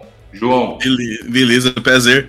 É, cara, eu tava na correria, não consegui ver muito bem o, o, os posts sobre o cara, o cara, a pauta. Desculpa aí. Não, tranquilo, mano. Aqui a, a pauta hoje é, é luta de classes e game. Ah, que delícia. Você vai ver a gente falando aqui, você vai, você vai se acertar rapidinho nessa também, né? O Betão também é, é a linha corretíssima aqui. Também, também vai chegar aqui. Meus caros, eu, eu tô com uma preocupação aqui de, de, de agenda também. Eu queria que a gente falasse sobre. Você falou que a gente ia falar sobre dois jogos e a gente discutiu. Sim, passar para isso agora, pode passar para isso agora, não tem problema não. Eu separei aqui dois jogos para mim, né? E aí vou, vou falar um pouco aqui sobre os dois jogos. Quem quiser falar aqui, quiser, quiser interagir, vou, vou tentar resumir da maneira mais rápida possível os jogos que eu escolhi aqui. E, e aí a gente pode passar para cada um aí falar, vou dar uma rápida, né? Quem quiser seguir meu modelo. Já deixei, já, já expliquei aqui que os jogos que eu escolhi é, é, é Binary Domain e Fallout como um todo, né? Como, como uma série como um todo, né? A gente já falou hum. várias vezes de Fallout aqui, né? Fallout é, um, é, é, aliás, um jogo bem recorrente, é uma franquia que eu gosto, né? Uma franquia que eu gosto de jogar.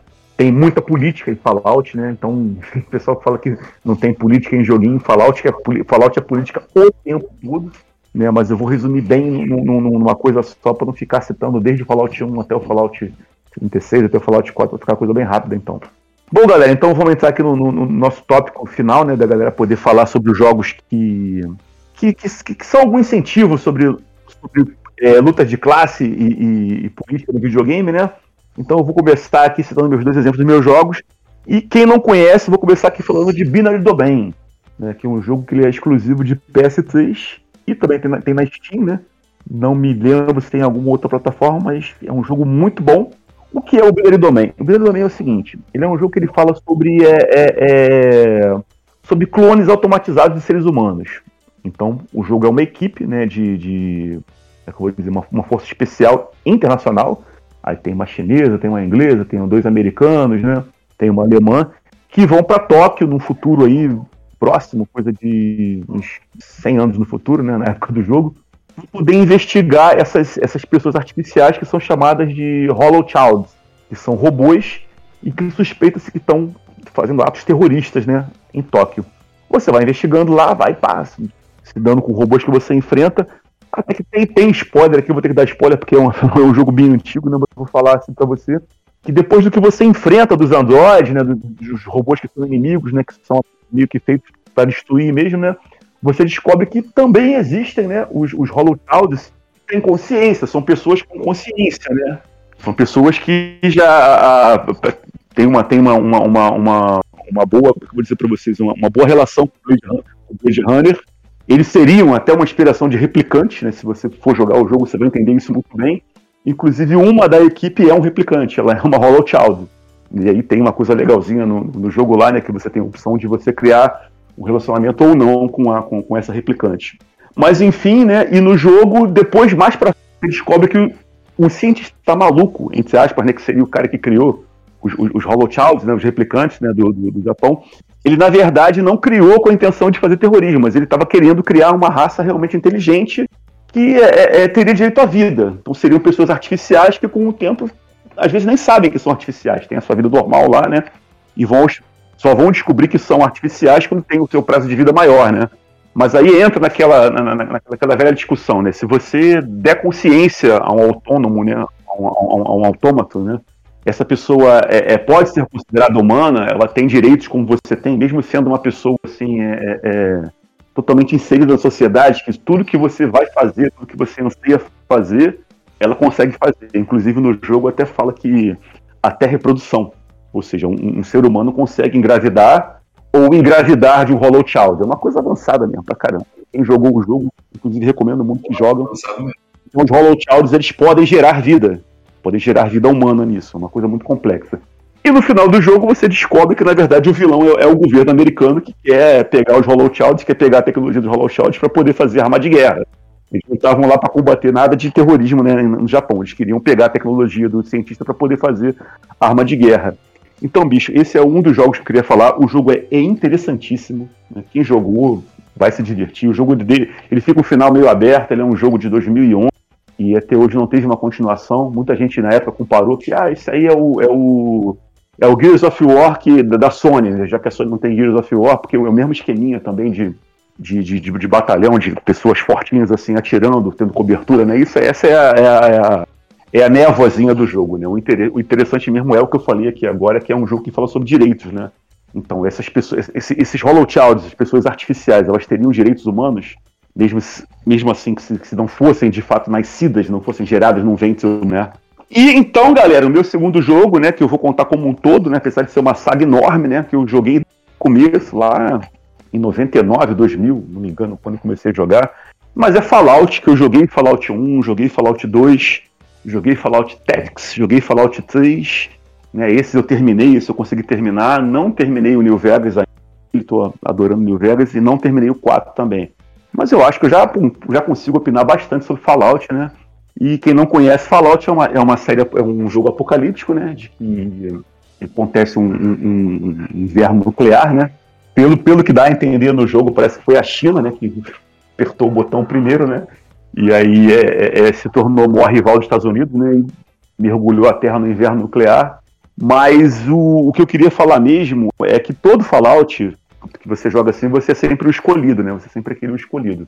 No Fallout 1 e no Fallout 2 e também no Fallout 3, você é o, o Chosen One, o escolhido. Que você é uma pessoa que foi criada num vault, num cofre, que seria aquela proteção, né, que subterrânea de aço que se criou, né, para poder ter uma sociedade toda lá dentro. Então, lá tem água, tem comida, tem sistema de ventilação, né, tem sistema de, de, de, de você poder ter uma agricultura interna, uma coisa para os escolhidos, né? Inclusive no Fallout 4 mostra né, o, o vendedor indo na sua casa né, e falando: Ah, você gostaria de comprar uma vaga no Vault, não sei o quê, porque você e sua família é, é, são. É, é, é, como é que eu vou dizer? Foram, foram aceitos né, para poder fazer essa compra.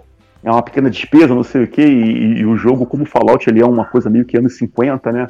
Ele evoluiu de uma, de uma a tecnologia do Fallout meio que é um, um tecno-retrô anos 50, no tanto que você tem tudo aquilo de, de, arma laser, mas ao mesmo tempo você abre um computador, tem válvula. Eu acho isso muito foda. Isso é bem legal. É massa mesmo. Eu acho muito foda. Então aí você vê, né, que o, o, cara vai te oferecer porque você é uma família e você mora no subúrbiozinho, né? Quem conhece subúrbio americano sabe que não é um pessoal duro, né, cara? É um pessoal que tem uma grana. E aí você é escolhido para poder comprar a sua vaga no, no, no, no Vault, né? E aí eu vou, falei que do 4, eu vou voltar um pouquinho lá pro Fallout, pro Fallout 1, né? Quem jogou Fallout 1 deve saber o que eu tô falando, porque tem uma hora que você tem um diálogo no Fallout 1 que o cara te pergunta, porque você tá na Wasteland, né? Wasteland é aquele lugar devastado, onde tem gangster, onde tem é, é, é saqueadores, bandidos, mutantes, é, é, monstros, assim. Aí o cara tá conversando contigo de uma boa, pô, pois é, não sei o que, legal. Mas de onde você é, não sei o que. Você tem a opção de falar que você é de um Vault. E se você usar essa opção, o cara fica putaço contigo, fala, porra, então você é de um Vault. É como se você fosse um, um, um playboy favorecido, né? Você, porra, então quer dizer que o mundo estava se acabando aí, você lá no bem bom do Vault, junto com a, com a elite né, do pessoal que conseguiu se salvar, entre aspas, do inverno nuclear, que não foi atingido, que não, não teve nenhum tipo de queimadura de radiação. Então, isso é interessante no, no, no Fallout, que eu queria estar como jogo de luta de classe, porque é, é, é, é, o bem ou o mal, você é um escolhido, você é um puta favorecido. E ser um puta favorecido no inverno nuclear, né? Que se pese aí, né, que o, o, o, ataque da China, que o pessoal fala que no, no jogo é da China, né? Tem, tem política no joguinho, caralho, né? Você é um puta favorecido, você é um cara que. Uma mulher, um, uma pessoa que teve a sua chance lá de se manter vivo durante todo o inverno nuclear. E quem ficou lá fora ficou exposto à radiação, ficou exposto a perigos, ficou exposto a, a falta de água, a falta de comida, todo esse tipo de coisa. Né? Então, galera, esses foram meus dois jogos aí que eu queria citar. Fiquem à vontade para debater, quiser falar aí. Quem quiser já falar o seu aí. Eu tenho. Né? Fique à vontade também. Eu tenho um ponto para colocar sobre Fallout que.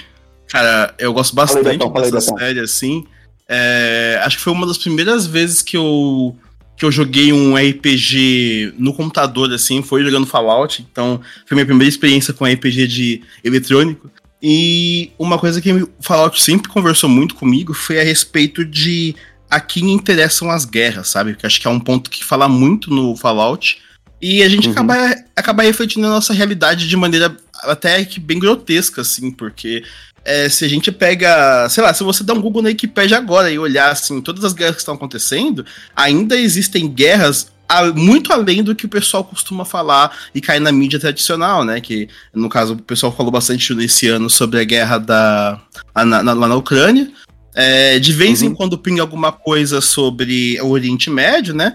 E sempre tem aquele meme que é a, a, a a, toda a mídia tradicional falando sobre como a, os comunistas da Coreia do Norte estão criando armas nucleares intercontinentais, coisa do gênero, né? E, e, isso me faz pensar bastante sobre como a, a guerra está tratada nesse, no jogo em si, já que ele sempre mostra que, pô, a, a população, no geral, tá muito ruim. A sociedade foi pro buraco, porque oligarcas não tinham concordância em pontos econômicos, sabe? É, é, é sobre. Uhum. É, é, muito sobre isso o, o, que, o que se trata, o Fallout num todo, assim, no, no contexto acima, né, do jogo em si, porque o jogo tem a historinha lá, você segue a história do personagem, mas todo episódio de Fallout fala um pouco sobre isso, né, sobre como a sociedade de, é, é, é jogada no buraco por causa de uma meia dúzia que comanda o poder, né, que quem tem realmente o poder e quem segue o capital, né? Como a gente costuma dizer. Eu acho isso muito interessante, isso sempre conversou bastante comigo nessa série.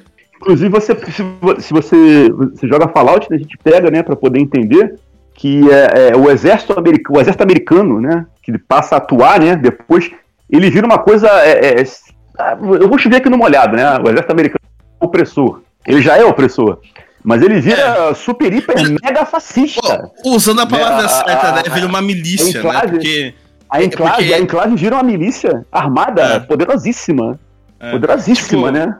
Meio que, meio que depois que tem a, o desastre, a, o Estado uhum. meio que se dissolve, né? E o que, uhum. que começa a dominar os, as regiões são milícias. Então, quem vai dominar a região onde tem Capitólio, coisas assim, é a, o enclave, é a, a Irmandade de Ferro, né? Que são os, uhum. os soldados, né, antigos. E isso mostra muito sobre. Fazem, fazem o monopólio da tecnologia, né? Uhum, exatamente. São eles que têm as as Power Suits, né? Que eles que têm aquela. Que todas as armaduras são movidas a, a, a energia nuclear e eles que dominam a região, e se você não for contra, você é tratado de maneira errada. Inclusive, o jogo mostra bastante como que o Enclave e a Irmandade de Aço vêm de maneira, tipo, com nojo as pessoas que não são deles, né? São os Geralmente aquelas pequenas é, vilas que se criam, tem os, os Riders que são é, meio que o que a Irmandade é, só que não oficial, né? Sem o poder do Estado por trás. E eles agem como se os caras fossem muito diferentes deles. Mas lá no final eles também são um tipo de comunidade que tá usando o poder para dominar a, é, o poder e a, a, o poder bélico, né? Para dominar a sociedade que eles estão próximos, né?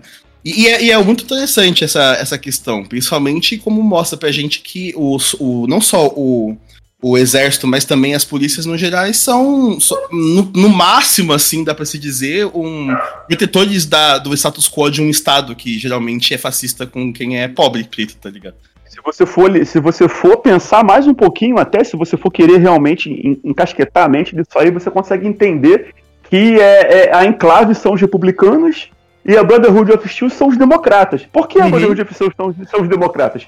Porque eles são os, os, os opressores que se dizem, oh, somos seus amigos. Né? É, vote blue no matter who. é. a, gente, a e, gente faz o trabalho sujo pra você não ter que fazer, né? Aquele... E eu quando jogava, eu quando jogava Fallout, é, eu quando jogava Fallout, principalmente o Fallout Tactics, né? O Tactics, você. Quem, quem, quem quiser saber o que é o Fallout Tactics aí, né? Eu acho que na Steam tem, de repente, procurar no, no, na Steam, no GOG deve ter o Fallout Tactics, é um jogo de PC, né? De estratégia em turnos no mundo de Fallout. Então, quando eu joguei o Fallout Tactics, que você é recrutado pela Brotherhood of Steel, né? Então, na época, eu, molecão, né, falei, cara, isso é muito maneiro, você virar um Brotherhood of Steel, né? Você virar um, um irmão de aço, você poder chegar a paladino, né, cara? Poder usar aquela armadura fodona. E aí eu joguei o Fallout Tactics, no final você descobre que o grande general que é o, o, o líder da parada, né, da, da, daquela região ali, ele estava arriscando os soldados, ele estava arriscando, ele, bateu, ele perdeu não sei quantos soldados, porque a, a, a, filha dele foi sequestrada, né, pela enclave, e, e estavam fazendo uma chantagem com ele ali, né, então manda toda a tática de guerra que você faz, todos os ataques que você faz, é para tentar descobrir e poder atacar o quartel onde a garota tá, e aí no final, né, o cara é é até desmascarado, né, porque isso é um... É, é, os superiores não sabiam o que ele estava fazendo, ele estava manipulando para poder fazer isso. Você descobre que você estava, na verdade, lutando uma guerra particular de um militar que queria salvar a filha. E quantos morreram? Quantos uhum. militares morreram para poder salvar a filha da garota? Então, eu tinha essa visão de que, ah, pô, o Brotherhood of Steel é foda, é maneiro, não sei o quê. Mas a gente vai amadurecendo, né, vai crescendo e vai essa comparação. Porra, bicho, isso é real mesmo, cara. A, a enclave são os republicanos, né? São aqueles caras nacionalistas mesmo, orgulhoso, não sei o quê, Trump, Trump. E o Brotherhood Steel são os democratas. Não, peraí, não sei o quê. Pra não ficar ruim, vota aqui na gente. Hum. Joe Biden, Obama. Não, precisa. E não precisa nem ir tão longe assim, né? Porque se a gente pega hoje, quantas pessoas estão morrendo todos os dias, seja de fome, sejam os acometidos pela Covid na, na época que a pandemia estava estourando, só porque na época que a gente podia fazer uma escolha eleitoral decente, a gente escolheu botar a luta de uma, de uma galera que não representa a galera, tá ligado? Quando eu falo a gente, é a população, não necessariamente nós, né?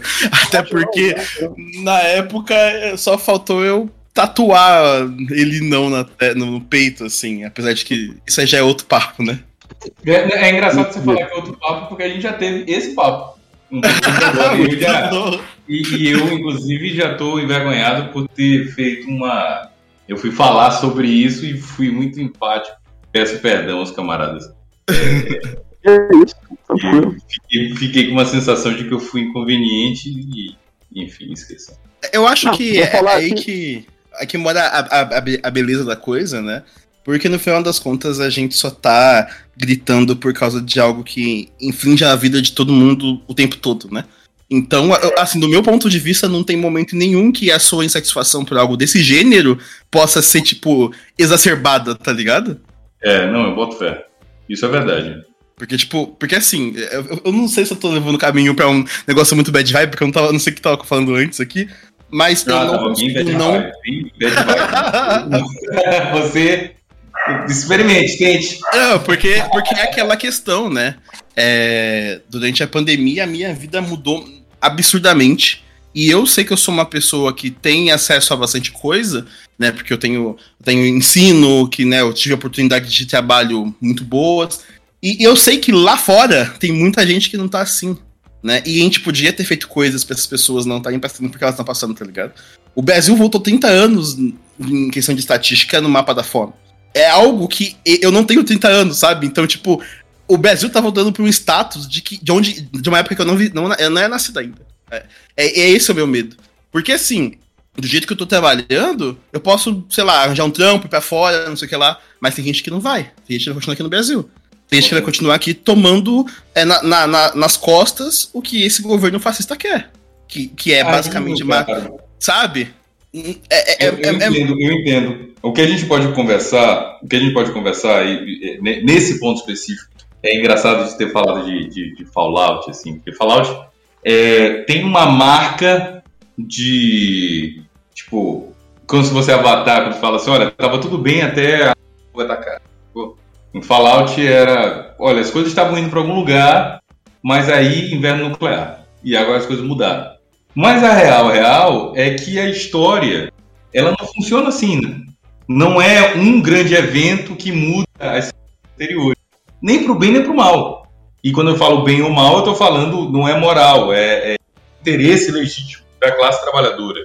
Então a revolução também não é um dia que acontece e a partir desse dia tudo fica bem. Ela é um momento de culminação de anos, de, de décadas de trabalho político. E é um trabalho político que já começou. Essa questão, por exemplo, uhum. do, de como o Brasil voltou é, para um momento. Tipo, pô, ele voltou. Essa ideia de voltar, ela está dentro de uma compreensão também liberal chamada progressismo. Né? A ideia de que, bem ou mal, a gente está construindo, está indo junto e, está fazendo um tá fazendo um mundo novo, né? Uma sociedade melhor, para não dizer que é nova, porque não é a ideia do progressismo, a ideia é deixar as coisas melhores. Só que essa ideia de deixar as coisas melhores, ela e a gente está vendo essa falsidade agora, né?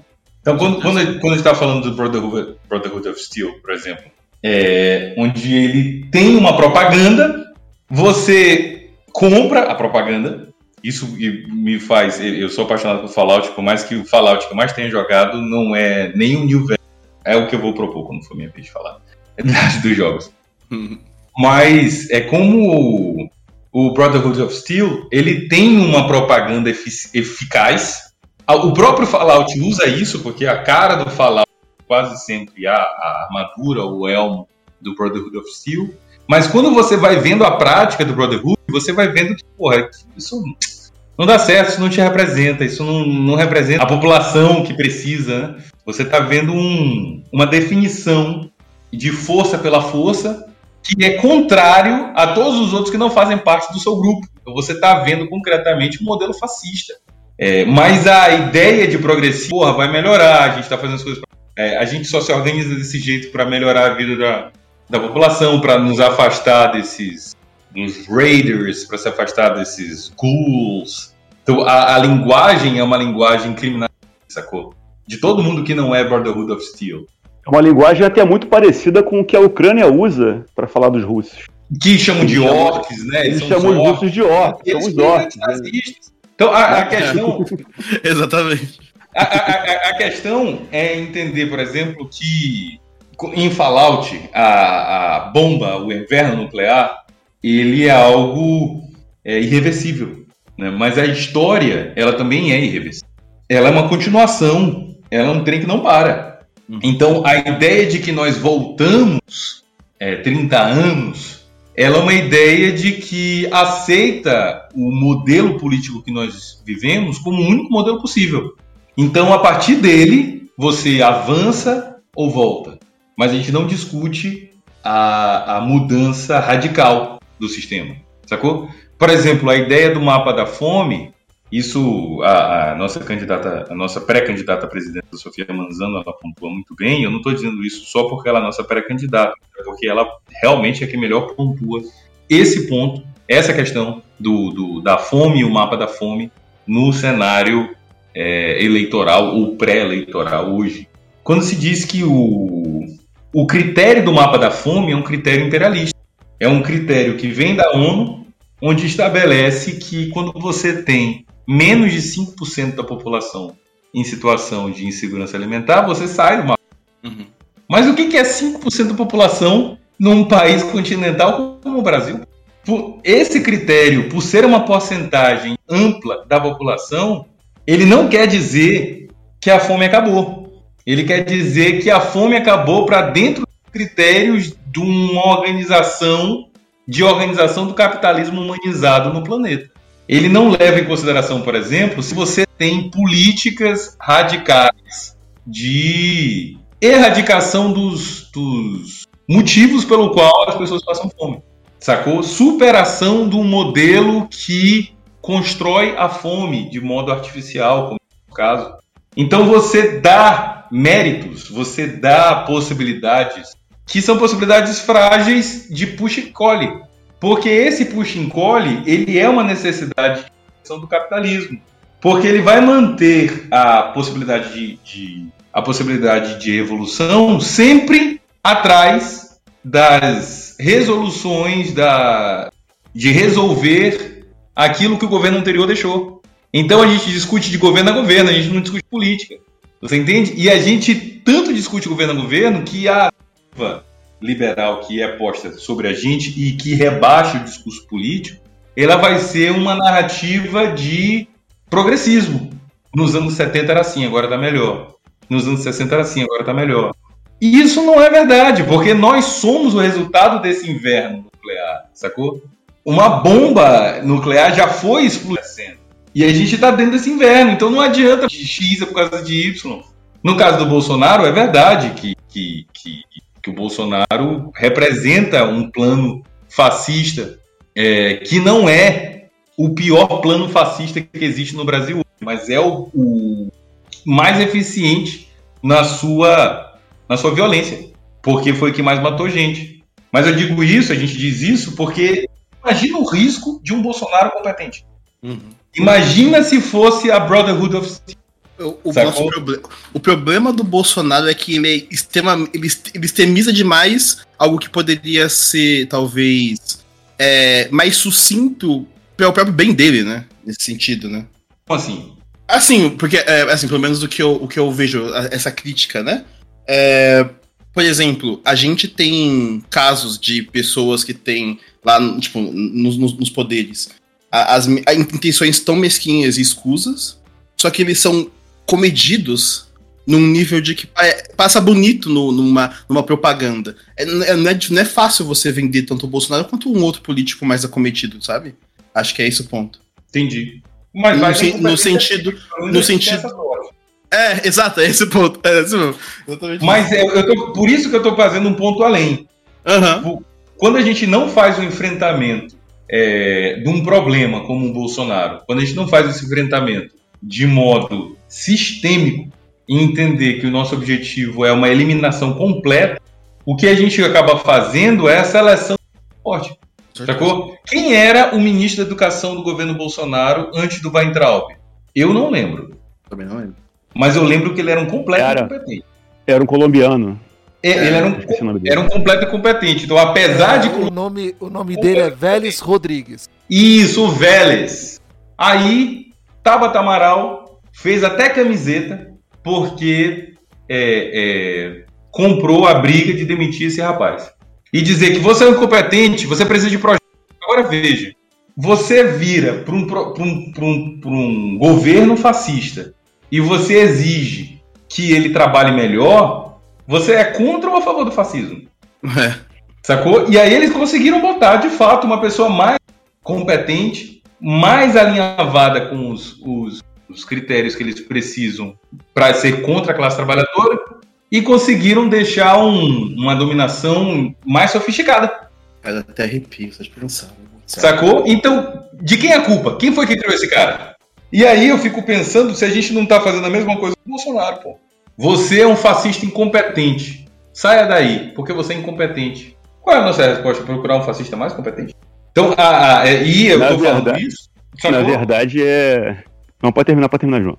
Não, é, porque eu, tava querendo. É, é, voltando para Fallout, por exemplo, é entender que a Brotherhood of Steel ela é um sonho. ela é um sonho fascista que, por, por, que, que é um sonho fascista que é um fascismo que deu certo. E a nossa sorte é que a contradição do fascismo ele mesmo, ele ele se locupleta da burrice, da ignorância, porque você precisa de quadros ignorantes para poder fazer parte dele. A nossa própria ignorância quando a gente começa a jogar o jogo. E eu acho isso incrível. E, e, e eu aposto que tem uma que tem um viés é, político nessas escolhas. É, quem me ensinou isso foi um analista de games chamado H Bomber Guy, tá no, no, no, no YouTube. O H Bomber Guy tá no YouTube e ele faz análise para quem entende inglês, ele faz análise de duas, três horas de Fallout. Tipo. Fallout é incrível e aqui está o porquê. E aí, duas horas e meia. É, que é o maior contato de Fallout são essas análises críticas. Mas o Brotherhood of Steel, ele é o que o bolsonarismo diz ser, mas não vai conseguir. Mas se a gente não fizer um enfrentamento de modo é, radical e sistemático, na lógica que nós estamos, o que a gente está fazendo é abrir para um, um profissional melhor naquela área. No caso, a área de ser um fascista. É, quando você fala isso, eu automaticamente penso no Dória. Sabe? Pois é, sacou? E tipo, e o Dória nem é tão competente assim. Uhum. Porque ele não tem. O, ao Dória falta o que o bolsonarismo diz que o Bolsonaro tem, mas o Bolsonaro não tem. Que é uma hipermasculinidade, sacou? Uhum. Músculos e violência e, e essa ideia desse brucutu dos anos 80. E a nossa sorte é que o Bolsonaro não é nada disso, né? Um velho decrépito que não consegue cagar. A gente, olha só, é, é, na verdade, me metendo aqui do papo de vocês aqui, mas dar, um, dar, um, dar uma parte aqui. O, o, governo Bolsonaro ele só está se, só tá se, se mantendo mesmo de fato, né, se segurando, porque a gente tem uma, uma, uma, uma classe militar altamente golpista e altamente sedenta pelo poder e que está até o último fio de cabelo nesse golpe aí. Só que são militares brucutus e, e, e, e, e burros pra caralho. Só que mesmo sendo esse tipo de gente, esse tipo de gente idiotizada, eles são poderosos, porque tem-se uma tradição de golpe militar no Brasil desde a fundação da República. Né? Então já vem lá de trás essa mania de dar golpe, né? e, e, mesmo hoje eles estando assim, entre aspas, é, é, é mais calados, que nem tão calados estão, né? Tão, até falando muito, mas eles dão um suporte né, que o governo precisa para continuar. Tu vê, eu, eu, eu, vejo assim, não sei, posso estar errado, mas eu vejo o STF apavorado. Não tô aqui, não quero defender STF, não. não. Quero dizer que, tá, que, que STF é bonzinho, não. Mas tá apavorado. O, o, o, o que o Bolsonaro acabou de falar hoje, ele. Ninguém vai falar, não é? O cara tá falando aí porcaria de golpe já há anos e anos e ninguém faz porra nenhuma. Como é que esse cara se mantém como presidente ainda? Tudo que ele fala, tudo que ele faz. Meu caro. Essa é, é, a sustentação é da, da, da, classe militar. Meu cara, eu vou. vou é, é, é, uma, é, uma, é, um ponto, é um ponto complexo, né? É complexo. Uhum. Eu não, não vontade, tenho, Eu não tenho total acordo, porque o Lenin, que não desenvolvia jogos, mas o Lenin mais parece muito gamer de esquerda, que faz falta nas redes, e é streamer. Você tá ouvindo gamer de esquerda, um beijo você. Você é tipo o Lenin, mas é mais bonito. É, o Lenin vai dizer o seguinte, lá em Estado de Revolução, a, o modelo capitalista ele é diferente dos modelos como o por exemplo, porque ele, ele especializa e complexifica a exploração do trabalhador. Então, enquanto no feudo você era um servo de um senhor de terra e ele fazia uma, um, um serviço de, de divisão de produção com você, lógico, ele estava explorando, ele não precisava de um maquinário complexo para manter essa exploração. Era super simples. Você está na minha terra, que você quem é seu inimigo? Eu. E ele também não se incomodava, não. Olha, meu, o seu inimigo sou eu, mas eu tô armado, você não tá. E eu tô lhe dando um serviço. Você tá dentro do, do, você tem acesso às minhas, às minhas capacidades de defesa e eu tenho interesse direto em defender porque você é meu trabalhador. É uma relação menos complexa que no sistema capitalista. Porque o sistema capitalista constrói essa constrói esse braço de violência chamado Estado. Então o Estado ele não é algo apartado da burguesia. Ele não é. Hoje o Bolsonaro, pelo mesmo motivo que a Dilma deixou de ser presidente, porque é isso que a burguesia nacional quer. Por mais que seja contraditório por mais que não seja o melhor nome, por mais que a própria tentando construir um, um outro quadro, e aí faz parte da própria luta do Bolsonaro e, e a, aí sim, a inércia das instituições do Estado em tirá-lo, é porque o STF não decide baseado no direito, ele não decide baseado na compreensão constitucional, é, é, é, é mito, sacou? Para usar um pior trocadilho possível imaginar.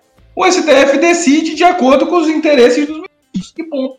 E os interesses do ministro estão diretamente relacionados à portuguesa. É Pela assim, questão, é por né? isso que vale a pena ser ministro do STF. Porque quando você, por qualquer motivo, por qualquer motivo, e a gente tem que entender que a gente vive num mundo onde isso acontece, a gente vive num país onde esse tipo de coisa acontece. Então, a, a, os militares, por exemplo, eles não são um braço separado do, do poder do Estado. E o Estado também não é algo por completo separado da burguesia nacional. A questão é o quanto um se confunde com o outro. Sacou? O quanto a Fiesp controla dentro do próprio exército. A relação ela não é ela não é tão fronteiriça assim, sacou? É, é, então, né? o, mas, mas a gente, o que a gente precisa compreender nesse ponto, na minha perspectiva, é que não vai vir do STF uma resposta dos militares, porque não foi para isso que o STF foi feito. O STF foi feito para manter uma, um superego da sociedade perspectiva é, jurídica, onde diz aquilo que está certo e aquilo que está correto, a partir da retórica e do uso da leitura constitucional. Mas no momento em que o Bolsonaro, por exemplo, diz que que os negros quilombolas são animais, o STF não foi feito para dizer. Ele não, ele não foi feito para isso, pô. Sacou? Ele, os, os ministros podem estar apavorados? Podem. Mas, independentemente, o STF não foi feito para derrubar um, um presidente que responde aos interesses da burguesia.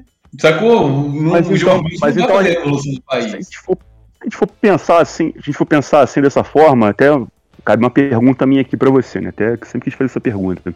Se houver de fato um golpe, tá dado o golpe, o Bolsonaro vai ficar no poder, né? Ele decidiu ficar no poder mais quatro anos, ou indefinidamente, não sei o que vai fazer. Sim. O que vai ser do STF? Vai rodar também, né? Depende, pô. O STF pode validar. Depende. Caralho, hein? Pode. Caralho. Ô, gente, se, a, se a, a, o, o golpe contra Dilma precisava de um crime de responsabilidade, aí sai um laudo pericial do, do, do, Ministério Público, dizendo que não existia o crime é, é, associado. E o Lewandowski fala, é, mas aí, pela, pela separação dos poderes, vamos deixar o legislativo decidir. Aí ela é caçada. E, e, e ela sai, mas não perde os direitos políticos porque não foi criado, não descoberto um crime. Nada disso é previsto juridicamente, sacou? Então é. O que eu tô querendo dizer é que essas instituições, elas não. Ponto. Não vai vir delas, pô. Porque elas não foram feitas para isso, o Ministério Público não foi feito para isso, o Ministério Público foi feito para botar pobre na cadeia. Não, é, não, não existe. Meio que não há interesse, né? Não há interesse em mudar isso da parte deles. Porque, afinal, Mas se houvesse, eu tô querendo dizer de... que se houvesse, se houvesse, eles seriam assassinados, uhum. desaparecidos, ia aparecer uma criança dentro do apartamento Prada. Você tá dizendo isso não aconteceu até? Tipo, teve um, teve um senador, se não estiver enganado, ou um ministro que chegou a morrer no helicóptero na, na costa do Rio. Não lembro o nome dele de cabeça aqui.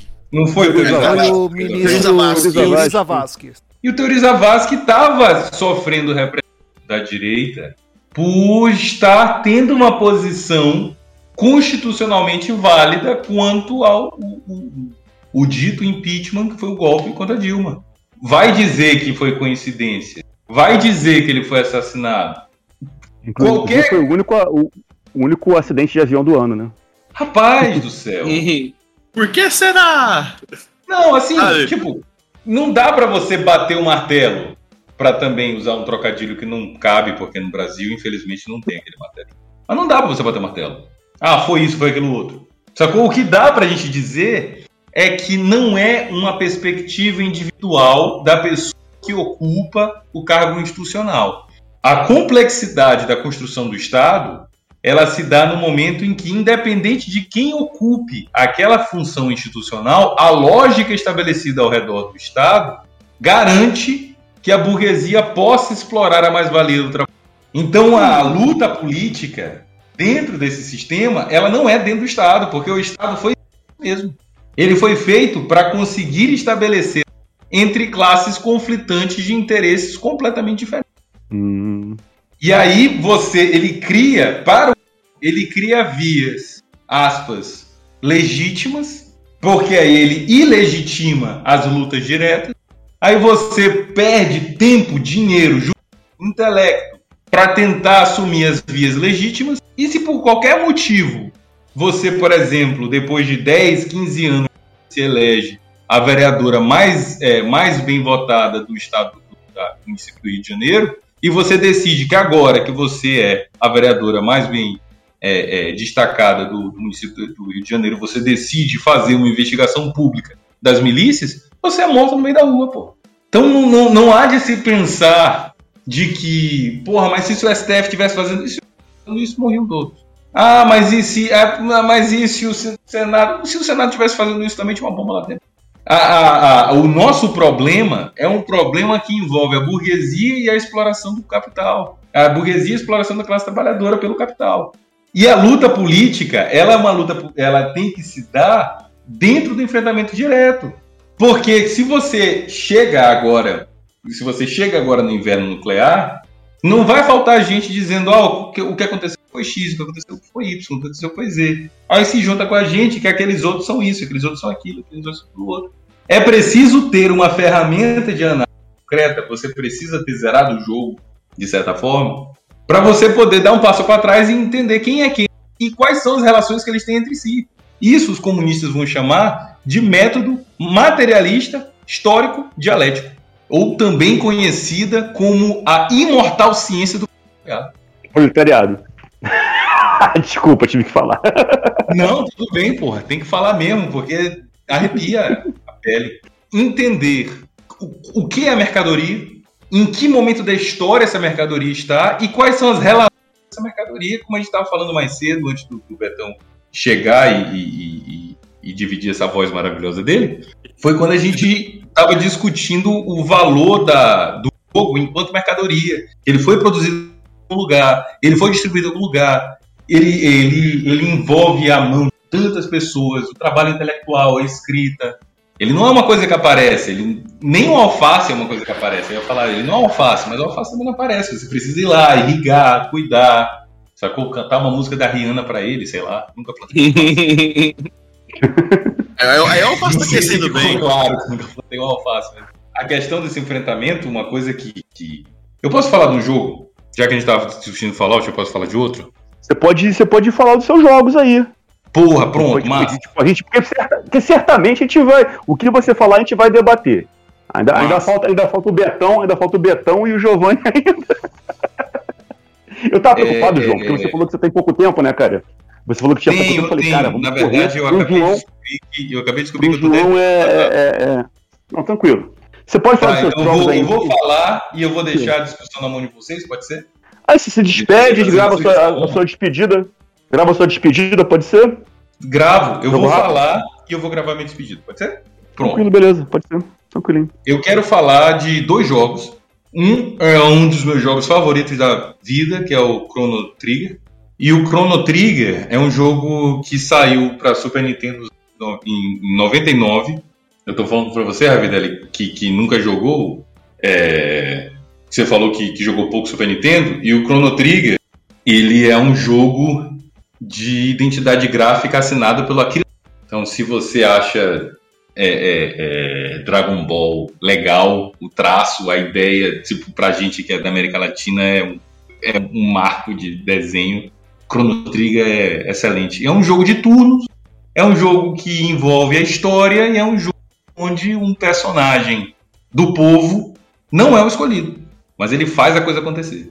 Sacou? Pode, dar, grande... spoiler, a... Pode dar spoiler. Hum? Quem não jogou, quem não jogou, quem não jogou até agora, entendeu? Até se interessa jogar spoiler do jogo também. É, não, e eu nem adianta dar spoiler, porque mesmo sendo finais diferentes. Então é uma experiência. Não adianta lhe dizer o que acontece no final, porque eu não sei como. E é muito antigo. Então é, é existe uma beleza nessa análise, já que luta de classes não é só o enfrentamento direto, mas é a análise material da, da mercadoria também, já que a mercadoria foi criada pela classe trabalhadora e é explorada e, e, e serve para exploração da própria classe trabalhadora pela classe da burguesia, Chrono Trigger ele é um ele é um navio construído em, em, uma, em, uma, em uma garrafa bem pequenininha, sacou? Porque tem, sei lá, 4 mega essa porra no máximo. E você passa semanas jogando. E a história é muito rica e você se deixa envolver quando você entende que você está interpretando uma obra de arte. É como se você estivesse num museu olhando um quadro que é um quadro azul com uma bola vermelha no meio. E alguém vai dizer, porra, que coisa idiota, é uma, é uma bola azul, é uma quadra azul com uma bola vermelha no meio. Então, beleza, você acabou de descobrir o óbvio. Agora você sente e reflete. Por quê? Por que, que esse desgraçado botou essa bola vermelha aí no meio desse azul? Qual é o título dessa obra? Quando foi que ele fez isso? Por que, que ele fez isso? Quais as outras pinturas que ele fez?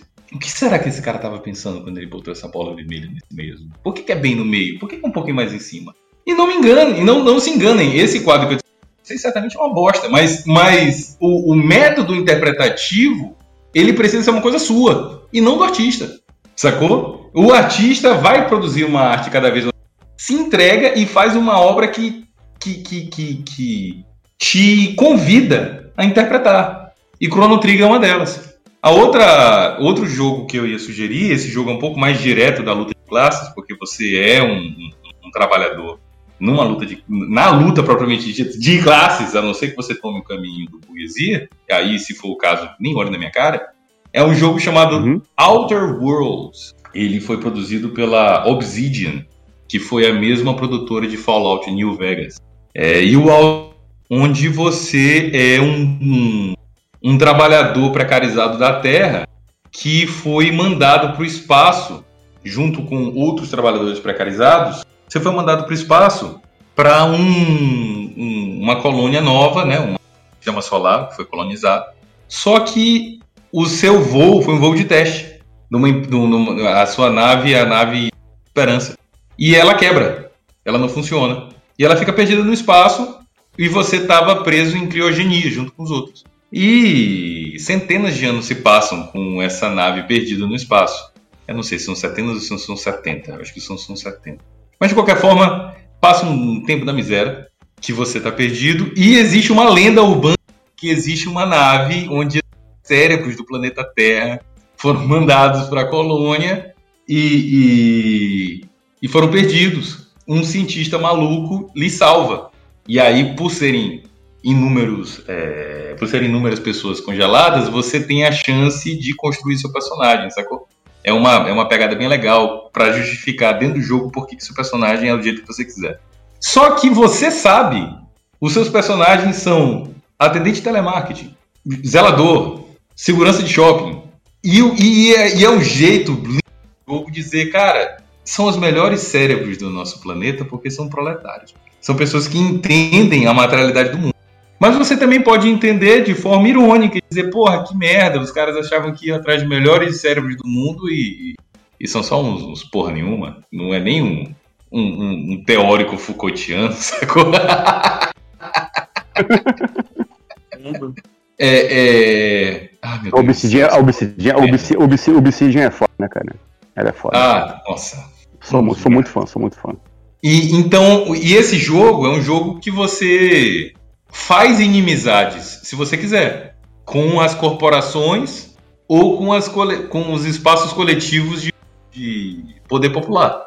Você vai encontrar agremiações religiosas, políticas, políticas à direita, políticas à esquerda, corporações, e você vai fazer a sua história de a sua história, a sua narrativa, a partir das alianças que você vai querer fazer, dos personagens que você vai trazer e da linha política que você vai seguir. Sacou? Se você quer resolver seus problemas e ter um personagem cada vez mais forte, é, aliado de uma corporação ou de várias, ou se você vai jogar como eu joguei, tacar ali pau em tudo que é, que é, que é corporação, pegar a inimizade de todo mundo e, e identificar as, as comunidades de trabalhadores, sacou? E ajudar na revolução e até mesmo nas comunidades você vai ser posto em conflitos internos políticos onde você pode tomar ou não um lado. Sacou? Você pode respeitar a organização política dos camaradas, você pode dizer, cara, não, eu acho que fulano é melhor que ciclano mesmo e esqueça tudo. Vamos ver se isso fica melhor ou pior. Eu tô, tô, no comecinho desse jogo ainda, no primeiro planeta ainda. Tô lá ah, naquela missão você, do. Tá- você tá em, em naquela missão, naquela missão do. Daquela missão do Coveiro ainda. Ah, a missão, do, Coveiro. É um excelente exemplo para eu sair nessa, nessa. a missão do Coveiro ele faz o seguinte: é, você chega, quando você começa o jogo, você começa. É, eu esqueci o nome do planeta, mas você vai chegar numa comunidade chamada Ponta d'Água, Edgewater. Pontágua, Pontágua. Pontágua. Minha tradução bem melhor é a tradução do jogo. Você chega lá em Pontágua e a primeira pessoa que você encontra é um coveiro. E o coveiro fala, uhum. cara, você quer ganhar um trocado? Você tá jogando um jogo uhum. de RPG, você fala, porra, claro. Né? Eu tô aqui pra mesmo. É, já que não dá pra ganhar dinheiro na vida real, no joguinho. Vai cobrar as pessoas pra mim? É, tipo, vai, vai, vai resolvendo. Aí ele fala, cara, cobre as pessoas, porque tem um aluguel para pagar. Aí se você for um jogo que você não presta atenção no que ele tá falando, você vai lá e cobra. Mas se você perguntar, se você perguntar, ele não te diz, ele pergunta, você quer cobrar essas pessoas para mim? Ou você pode perguntar, vem cá, mas essas pessoas estão te devendo por quê? Isso é lindo, cara, no, no, no, sistema de interpretação do próprio jogo. É lindo. Você, se você não, se interessa e, em saber o que, que você está fazendo no seu trabalho. Aí o cara vai dizer, olha, essas pessoas elas estão devendo o aluguel da... Eles são trabalhadores aqui da região, mas eles morreram e eles não têm direito a um enterro. Tipo, eles não têm direitos funerários. Isso não está no contrato de trabalho. Então eles alugam a cova para mim, de mim, que, que, que, sou o dono dessa área ou que trabalho com o dono então, se a pessoa não está pagando, a gente vai tirar o corpo dela e vai botar para os urubus comerem, para os monstros comerem. E aí você mais, você vai mais à frente, você descobre que a mulher da estufa, ela tá pegando os corpos dos mortos e tá fazendo adubo. E aí tem gente indignada com isso, né? Falando, pô, mas olha só, isso é profanação de cadáver, não sei o que, não sei o que. Aí tu vai falar com a mulher, a mulher fala, gente, olha só, mas o planeta está tá com crise de recurso. A gente tem que criar é, é, é, alimentação para as pessoas, tem que a, as hortas têm que funcionar. O que eu tenho aqui para poder fazer são os corpos dos cadáveres. Sim. Adubar as hortas. É. E aí nessa parte eu falei, eu concordo, eu concordo com você. Realmente a pessoa morreu, o que ela representava em vida, é aquilo ali é só um corpo, né? Se esse corpo tem que se converter em, em adubo, estume, para poder alimentar as pessoas, pô, beleza. Hum, desculpa. Mas aí pense, aí pense, porque ele fala assim, ah, você não concorda, né? Você não concorda? Você acha que um corpo precisa de dignidade e a dignidade dele é, é se manter enterrado? Você, sim, beleza, então pague o aluguel. Você está vendo como é, é, um exemplo incrível de como você usa, né, se no caso você, o capitalismo, se apropria de uma, de uma expressão cultural pré-capitalista, mas usa dela com uma tecnologia específica de retirada de valor da classe trabalhadora. Em compensação, a, a, a moça da estufa, que eu também esqueci o nome, mas você que está jogando agora, então você que deveria lembrar, mas a moça da estufa, ele tá, a gente está falando de uma comunidade paralela e ela é criminosa porque ela é paralela. Então ela já está explorando a tautologia da luta política, onde é, os, as formas capitalistas elas se apresentam como legítimas e elas são legítimas porque elas são capitalistas e elas são capitalistas porque elas são legítimas. Esse jogo é muito bom. Eu, eu realmente eu jogo joguei pouco dele. Eu joguei pouco dele. Esse jogo eu vou precisar ir, eu já estou atrasadíssimo. Eu já estou atrasado para o meu segundo compromisso, mas Não eu adorei problema, conversa. A gente, a, a gente entende, a gente entende, a gente entende, tá, tá. A campanha tá começando aí, a gente sabe como é que Rapaz, é. Rapaz, nem fale, nem fale, nem é... fale. Mas tem, vamos dizer que vem coisa boa por aí. Enfim, dizer para você, deixar, deixar aqui para você, me despedindo de você aqui, já que você vai sair do podcast. Eu tenho um grupo lá, um, de um, a gente faz parte lá de um canal de YouTube, né, chamado Revolução Colunista. E nesse grupo, são os apoiadores do canal, né? Nesse grupo a galera tem espectro político variado lá, mas sempre de esquerda. Alguns, alguns são Ciro, outros são petistas, tem galera anarquista, tem comunista também, né? E aí eu levantei seu nome lá, né? A galera te elogiou bem, tá? A galera te elogiou bem. O pessoal, o pessoal do PT, o pessoal do PT te, te elogiou muito bem, né? Assim, inclusive Nossa. eu também, né? Falei que o cara sabe lidar com as coisas, né? Sabe até falar, ele tem o dom da palavra, né? Sabe falar as coisas assim, sem, é, é, é, é, sem soar Né? Então o João tu tem essa, tem essa, essa visão da galera lá. Dos espectros de esquerda política, tu tá bem, tá bem, tá bem citado. Pô, rapaz, que bom, eu fico contente. É, é sempre. Você falou que eu não tenho medo de falar besteira, de, de ser grosseiro, entende? De, de se posicionar de forma errônea ou traiçoeira. É um trabalho de, de doação e responsabilidade. Mas eu fico, fico muito contente, fico muito contente de ouvir isso. Eu me sinto.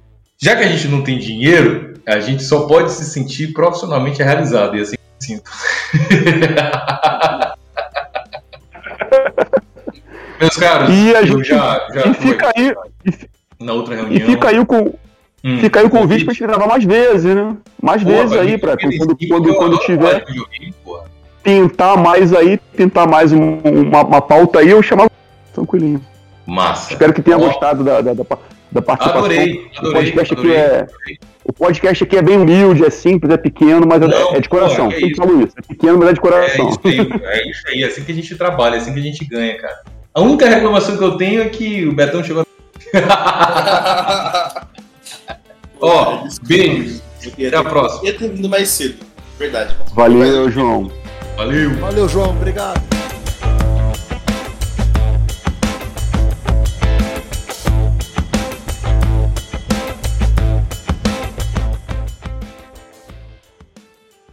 Já tentei aliviar o Betão falando que era o trânsito de São Paulo. O Betão tá no trânsito, deve, tá, deve, ter pego, deve ter pego um ônibus pra ir pra casa, mora na zona, na, na zona sul, de repente tá, tá na zona norte ainda. Cara, eu não entendo nada, não entendo nada do trânsito de São Paulo, cara. Tô aqui chutando as coisas, cara. não, sem problema. Eu realmente vi uma prevista aí, eu não consegui ter mais computador. Nem pra poder avisar que eu não ia me atrasar. Aí eu só consegui chegar, quando eu cheguei a sair correndo, já entrei aqui direto. Tranquilinho, agora então. É sempre um prazer. Agora então fal- fal- falta o, Be- o Betão e o, e o Giovanni falar do. Cara, é, o meu é rapidinho, assim, porque eu tô começando a jogar ele agora, mas eu tô gostando bastante. Até porque o jogo é bem desafiador, então, é, pra galera que é gamer casual, pode ser um pouco, um pouco chato, ser uma, uma, uma- talvez um jogo que a pessoa, a pessoa não vai curtir muito, porque ela vai ter que ler muito, vai ter que pensar bastante, né? Porque é um jogo que chama Frostpunk. Não sei se vocês conhecem, mas é Já ouvi, já ouvi falar, já ouvi falar. ele é recente, né? Inclusive tem na, tem na, tem na Microsoft PES lá. Inclusive eu acho isso absurdo. Obrigado. É, mas, enfim, é um personagem que joga vários jogos, né? E esse, esse jogo foi lançado em 2018 e é um jogo de gerenciamento de comunidades, assim, né? Você meio que joga é, criando a casa das pessoas, criando é, abrigo, né? Você vai criar é, posto de saúde, essas coisas. É, porque é aquela questão, né? A gente sempre gosta de conversar bastante sobre política. A gente fala muito sobre como que as pessoas que se puseram nesse lugar para poder resolver as coisas da sociedade, né? Isso, isso na teoria, porque deve- deveria ser para isso que serve a política, né? É, se, se, Uhum. Como elas trabalham, a gente tem sempre críticas, né? Acho que é natural a gente que, que vê e pensa sobre isso, gosta de ler, é, acaba tendo críticas sobre as- o que as pessoas fazem lá na- no governo. E esse jogo te coloca nessa posição, né? No caso, o jogo se passa num futuro pós-apocalíptico, em que a humanidade passou por um inverno eterno, assim. Então toda, to- toda a, a Terra tá num frio, num, num frio. assim. Uma, eu sei a, palavra, é, a- mas, isso, mas isso teve tipo, há muitos anos atrás, assim, milênios atrás, rolou é, o esfriamento ali da, da Terra, as calotas congelaram e tal, e isso é meio ciclo.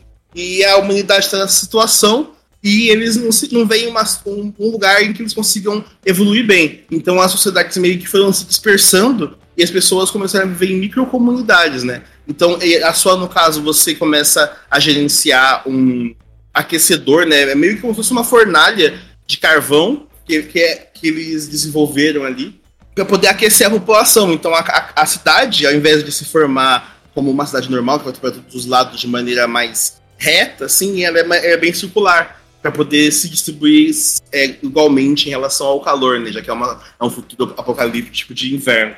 E aí a sociedade vai esquecendo dali. Só que vocês são uma cidade pequena que fugiu e tava passando muito perrengue, né? Então, meio que vo- você se vê na posição de, de líder da situação e fala: ah, esse grupo de pessoas vai colher carvão porque a gente precisa esquentar todo mundo, esse grupo vai colher madeira porque a gente precisa criar casa, né? E você também tem um, uma, uma pequena parte de pessoas que são engenheiros e eles fazem algumas funções mais específicas de, de questão tecnológica, né? Porque é um futuro meio steampunk, né? Daí que vem o nome Punk. E ele, ele mistura todos esses, esses arquétipos, né? Que, me, é, que é, eu, eu, sinto meio que o jogo é como se fosse um jogo de gerenciamento de Fallout, num, só que no Fallout, ao invés de inverno nuclear, é um inverno normal, tá ligado? E é muito legal, porque você tem que fazer decisões e essas decisões, às vezes, elas podem ser um pouco controversas até com o seu jeito, com o seu jeito de pensar. Porque eu tenho um vento de pensar que a gente tem que ser bem certo com algumas coisas sociais. Por exemplo, crianças têm que é, estudar e se divertir, porque aí é essa idade delas, né? É isso que elas têm que fazer. Elas têm que ter oportunidade para poder estudar e fazer um bagulho da da hora quando for adulto, né? E assim vai. E nessa situação, ele me colocou numa, numa situação de comunidade em que eu não tinha pessoas suficientes para trabalhar. E aí, nesse momento que isso, que isso, acontece no jogo, ele te pergunta assim: é, você tem uma nova lei que você pode desbloquear. Você gostaria de deixar as crianças em postos de trabalho? E aí você se vê obrigado a fazer essa decisão. Eu vou poupar a, as crianças de não trabalhar, mas eu posso arriscar a vida de toda a comunidade em relação à, à, à escassez que a gente tá, né? E isso coloca, isso me colocou numa, nos conflitos ideológicos muito interessantes, assim, né? De pensar sobre a, como que a, a, a, população se molda e como as, as leis se formam e tudo mais. É, bem, é, bem, é muito interessante, super recomendo esse jogo, inclusive. Esse jogo todo mundo me recomenda, todo mundo me fala desse jogo. Eu confesso que eu tenho extrema dificuldade em, em jogos de administração de recursos sem combate. Eu tenho esse problema. Uhum. É, não tem combate nenhum. For, para mim, se não for um, um, um, Age of Empires, algo parecido assim, eu, eu não consigo, eu tenho muita dificuldade. Eu tentei jogar o Trópico, Trópico 5, que saiu uhum. até na, na, na, Plus de graça. Joguei muito legal. Eu achei, eu achei o Trópico complexo demais, porque como não tem combate, como você não tem que administrar soldado, não tem que administrar tropa nem nada, os recursos e, e as construções, eles, eles, eles, eles, investem muito nisso. Em economia, um né? É, Porém, no dia que se esse jogo sair na Plus, ou eu tiver na, na, na no Game Pass, eu, eu tiver um, um, console Microsoft, aí eu vou dar uma chancezinha pra ele. É, mas ó, eu, eu, eu, descobri esse jogo porque eu vi o Jovem Nerd jogando recentemente. Então, se você quiser depois ver como que o jogo é, pelo menos no começo que eles fizeram algumas horas de, de jogo, é bem interessante, assim, é, é, muito, é muito legal o jeito que eles jogam e, e como e você consegue ter uma ideia de como o jogo é, da jogabilidade, né, se precisar necessariamente jogar. Ah, beleza, beleza. É porque eu realmente estou para pegar um console Microsoft e assim que eu puder pegar, eu vou, vou, vou, querer participar desse jogo. No momento não tenho ainda. É, é eu tô, tô, jogando ele no PC também. Ele, ele tem. Acho, acho que ele tem Steam, ele deve ter na. Ele tem na. Eu sei que ele tem na, uhum. na loja da Xbox, né? E também tá na PS, por isso que eu tô jogando. Mas ele também tem. Não, é, na, é. Na... é que eu tenho. É que o, o meu, último, meu único realmente é, é, é PS3 e PS4. Então, pra mim, não, não dá pra jogar no, esse jogo ainda. Tem até no celular, ó. Tô vendo aqui, tem pra Android e tem pra iOS. não tá desculpa. Ah, no, meu, no, meu, no meu celular não roda, não. legal, legal. Deixa eu ver. No meu não vai rodar, não. Certeza que não vai rodar no meu. Mas enfim, Betão, esse é o. Vai, vai querer falar algum outro jogo? Eu acho que a gente já comentou sobre esse jogo aqui.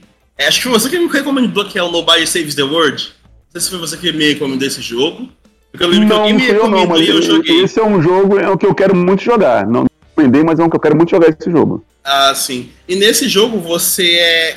Esse jogo, ao contrário do Frostpunk, extremamente hardcore, que você tem que estar com a cabeça ali a mil, porque se você perder um segundo de gameplay, você vai cagar as suas próximas duas horas, tá ligado?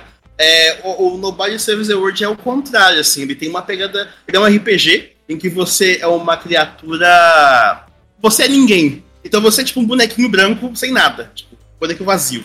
E aí você ganha o poder de uma varinha de um feiticeiro e você começa, você ganha o poder de trocar de forma com criaturas. Então você vira um rato, vira um cavalo, vira um, um mágico que solta é, coelho da cartola, assim, é um jogo muito irônico, sabe? É, um jogo muito engraçado também. E aí você tem que ir fazendo as missões no mundo é, para poder para poder ir salvar a, a, situação ali que parece que tá tendo uma crise, né? É bem legal esse jogo, assim, ele tem uma pegada bem Zelda, sabe? É, aquela visão de cima, o mapinha mais seccionado, assim, é bem legal. E, a, e aí, a questão é que ele fala muito sobre situações de classe também, né?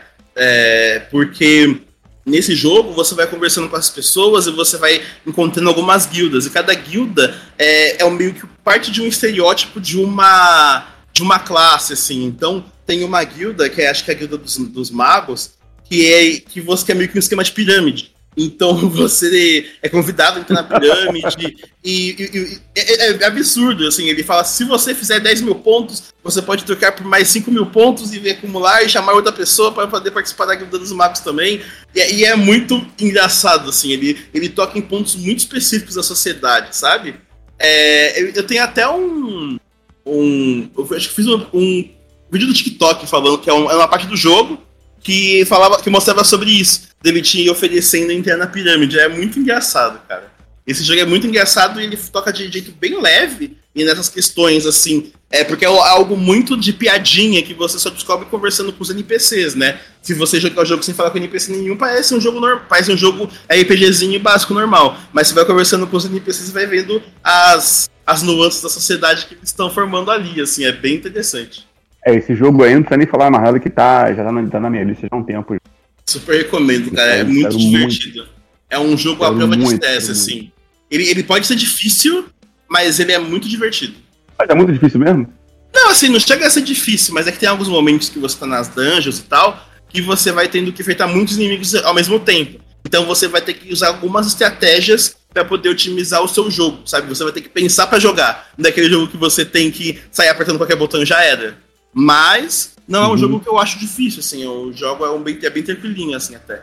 E, e também tem, acho, se não me engano, tem a opção de dificuldade. Então, pra quem é mais. É, é mais casual, não quer ficar perdendo muito tempo com, com level também, é uma opção. Eu, eu sempre gosto de jogar os jogos na dificuldade normal, né? Inclusive até o João já foi, mas o, o quem pretende jogar o Alter Worlds, eu recomendo que jogue no difícil. Porque o jogo no normal ele é muito fácil. Eu, eu realmente, o pessoal do, do, do jogabilidade tinha, tinha me alertado para isso já na época, e eu realmente tentei jogar no normal, achei muito fácil. Você fica muito poderoso muito rápido. No começo é um pouco difícil, né? Mas depois você fica poderoso muito rápido, então, tipo assim, fica meio que sem desafios, né? Ao contrário de. É, é, é, é, ao contrário, na verdade é um pouco parecido com Fallout, Fallout 3 e Fallout New Vegas. E depois que você chega no nível, no nível, no nível assim, no nível bom, você não encontra mais desafios, né? Eu joguei Fallout também no hard, tipo, botar no hard para poder ter um gostinho de jogar o jogo. Então, quem for jogar Outer Worlds, eu recomendo jogar no hard. Vai sofrer um pouquinho de nada no comecinho, mas depois de uns 5, 6 níveis já tá de boa, já consegue enfrentar os desafios de boa.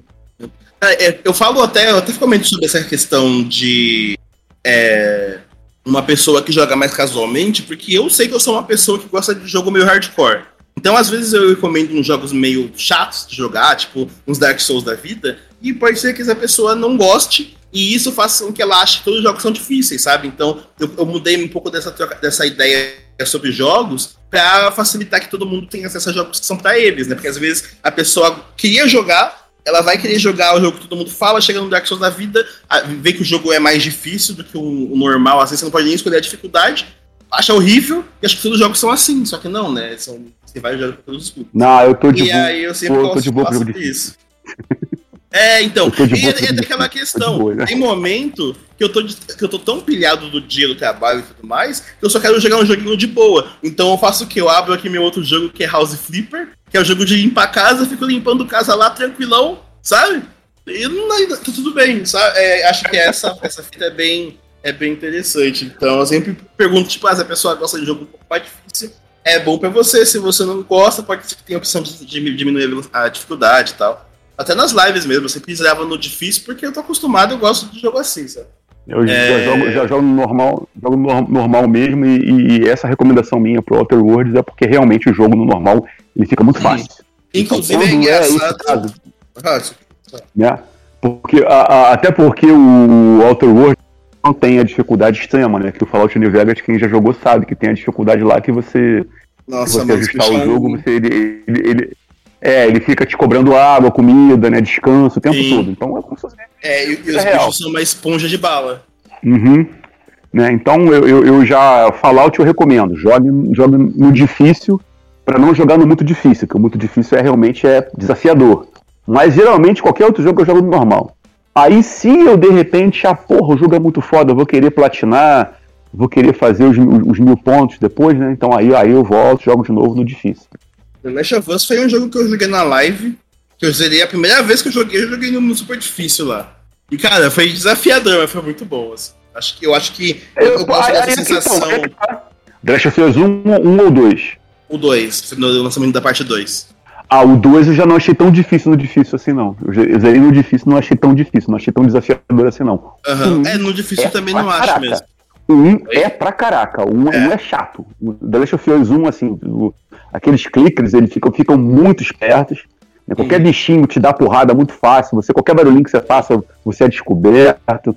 Os inimigos que atiram os humanos, eles dão tão bem mais pum, tem uma pontaria bem melhor.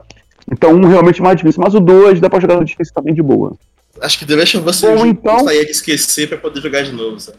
Bom, então é, chegamos aqui na, na vez do Giovanni falar aqui o cast com os, os jogos que ele acha que representam bem o nosso programa hoje, que é Jogos e Luta de Classe. Giovanni, agora é contigo. Bom, eu não vou me estender muito sobre o jogo que eu vou comentar, eu vou falar novamente de Far Cry, no Fala Gamercast, Far Cry 3, que fala muito sobre essa questão de luta de classes, muito essa questão de minorias, porque você tem ali, em resumo, serei bem breve, o imperialismo americano uh, ditando o que deve ser feito na ilha, como se aquele povo precisasse de uma salvação, como se aquele povo que vive na ilha precisasse de ajuda americana, de uma intervenção americana, e essa intervenção é feita pelo protagonista, se não me engano, que é o Johnson, que ele simplesmente pega uma arma e sai atirando em todo mundo. Far Cry é assim, né? é tiro, porrada e bomba. Só que uh, aquele jogo ele desmistifica muito o mito do herói, né? Então ali não existe um herói, assim como os filmes do James Bond, que ele sai com a moça bonita e tudo acaba bem e ele tem licença para matar, atira em tudo, destrói tudo, explode tudo e no final ele sai com a mocinha bonita. Nesse jogo não. Ele tem mais de um final e tanto, tanto no primeiro quanto no segundo final, você não sai bem no jogo, você não sai levando, ganhando tudo no jogo. Então, é um jogo em que você tem uma luta ali entre os aborígenas e os piratas, que eram irmãos, que depois se separaram com o tempo, cada um ficou com uma parte da ilha, e esses jovens turistas que estão lá se divertindo numa ilha que não é uma ilha para turismo, mas enfim, eles invadem a ilha para fazer turismo, acabam sendo sequestrados pelos piratas. O irmão mais velho do Johnson é morto pelo líder dos piratas, e aí ele sai em busca da vingança, atirando e matando em todo mundo. Uh, tem cenas que ele tortura o próprio irmão para.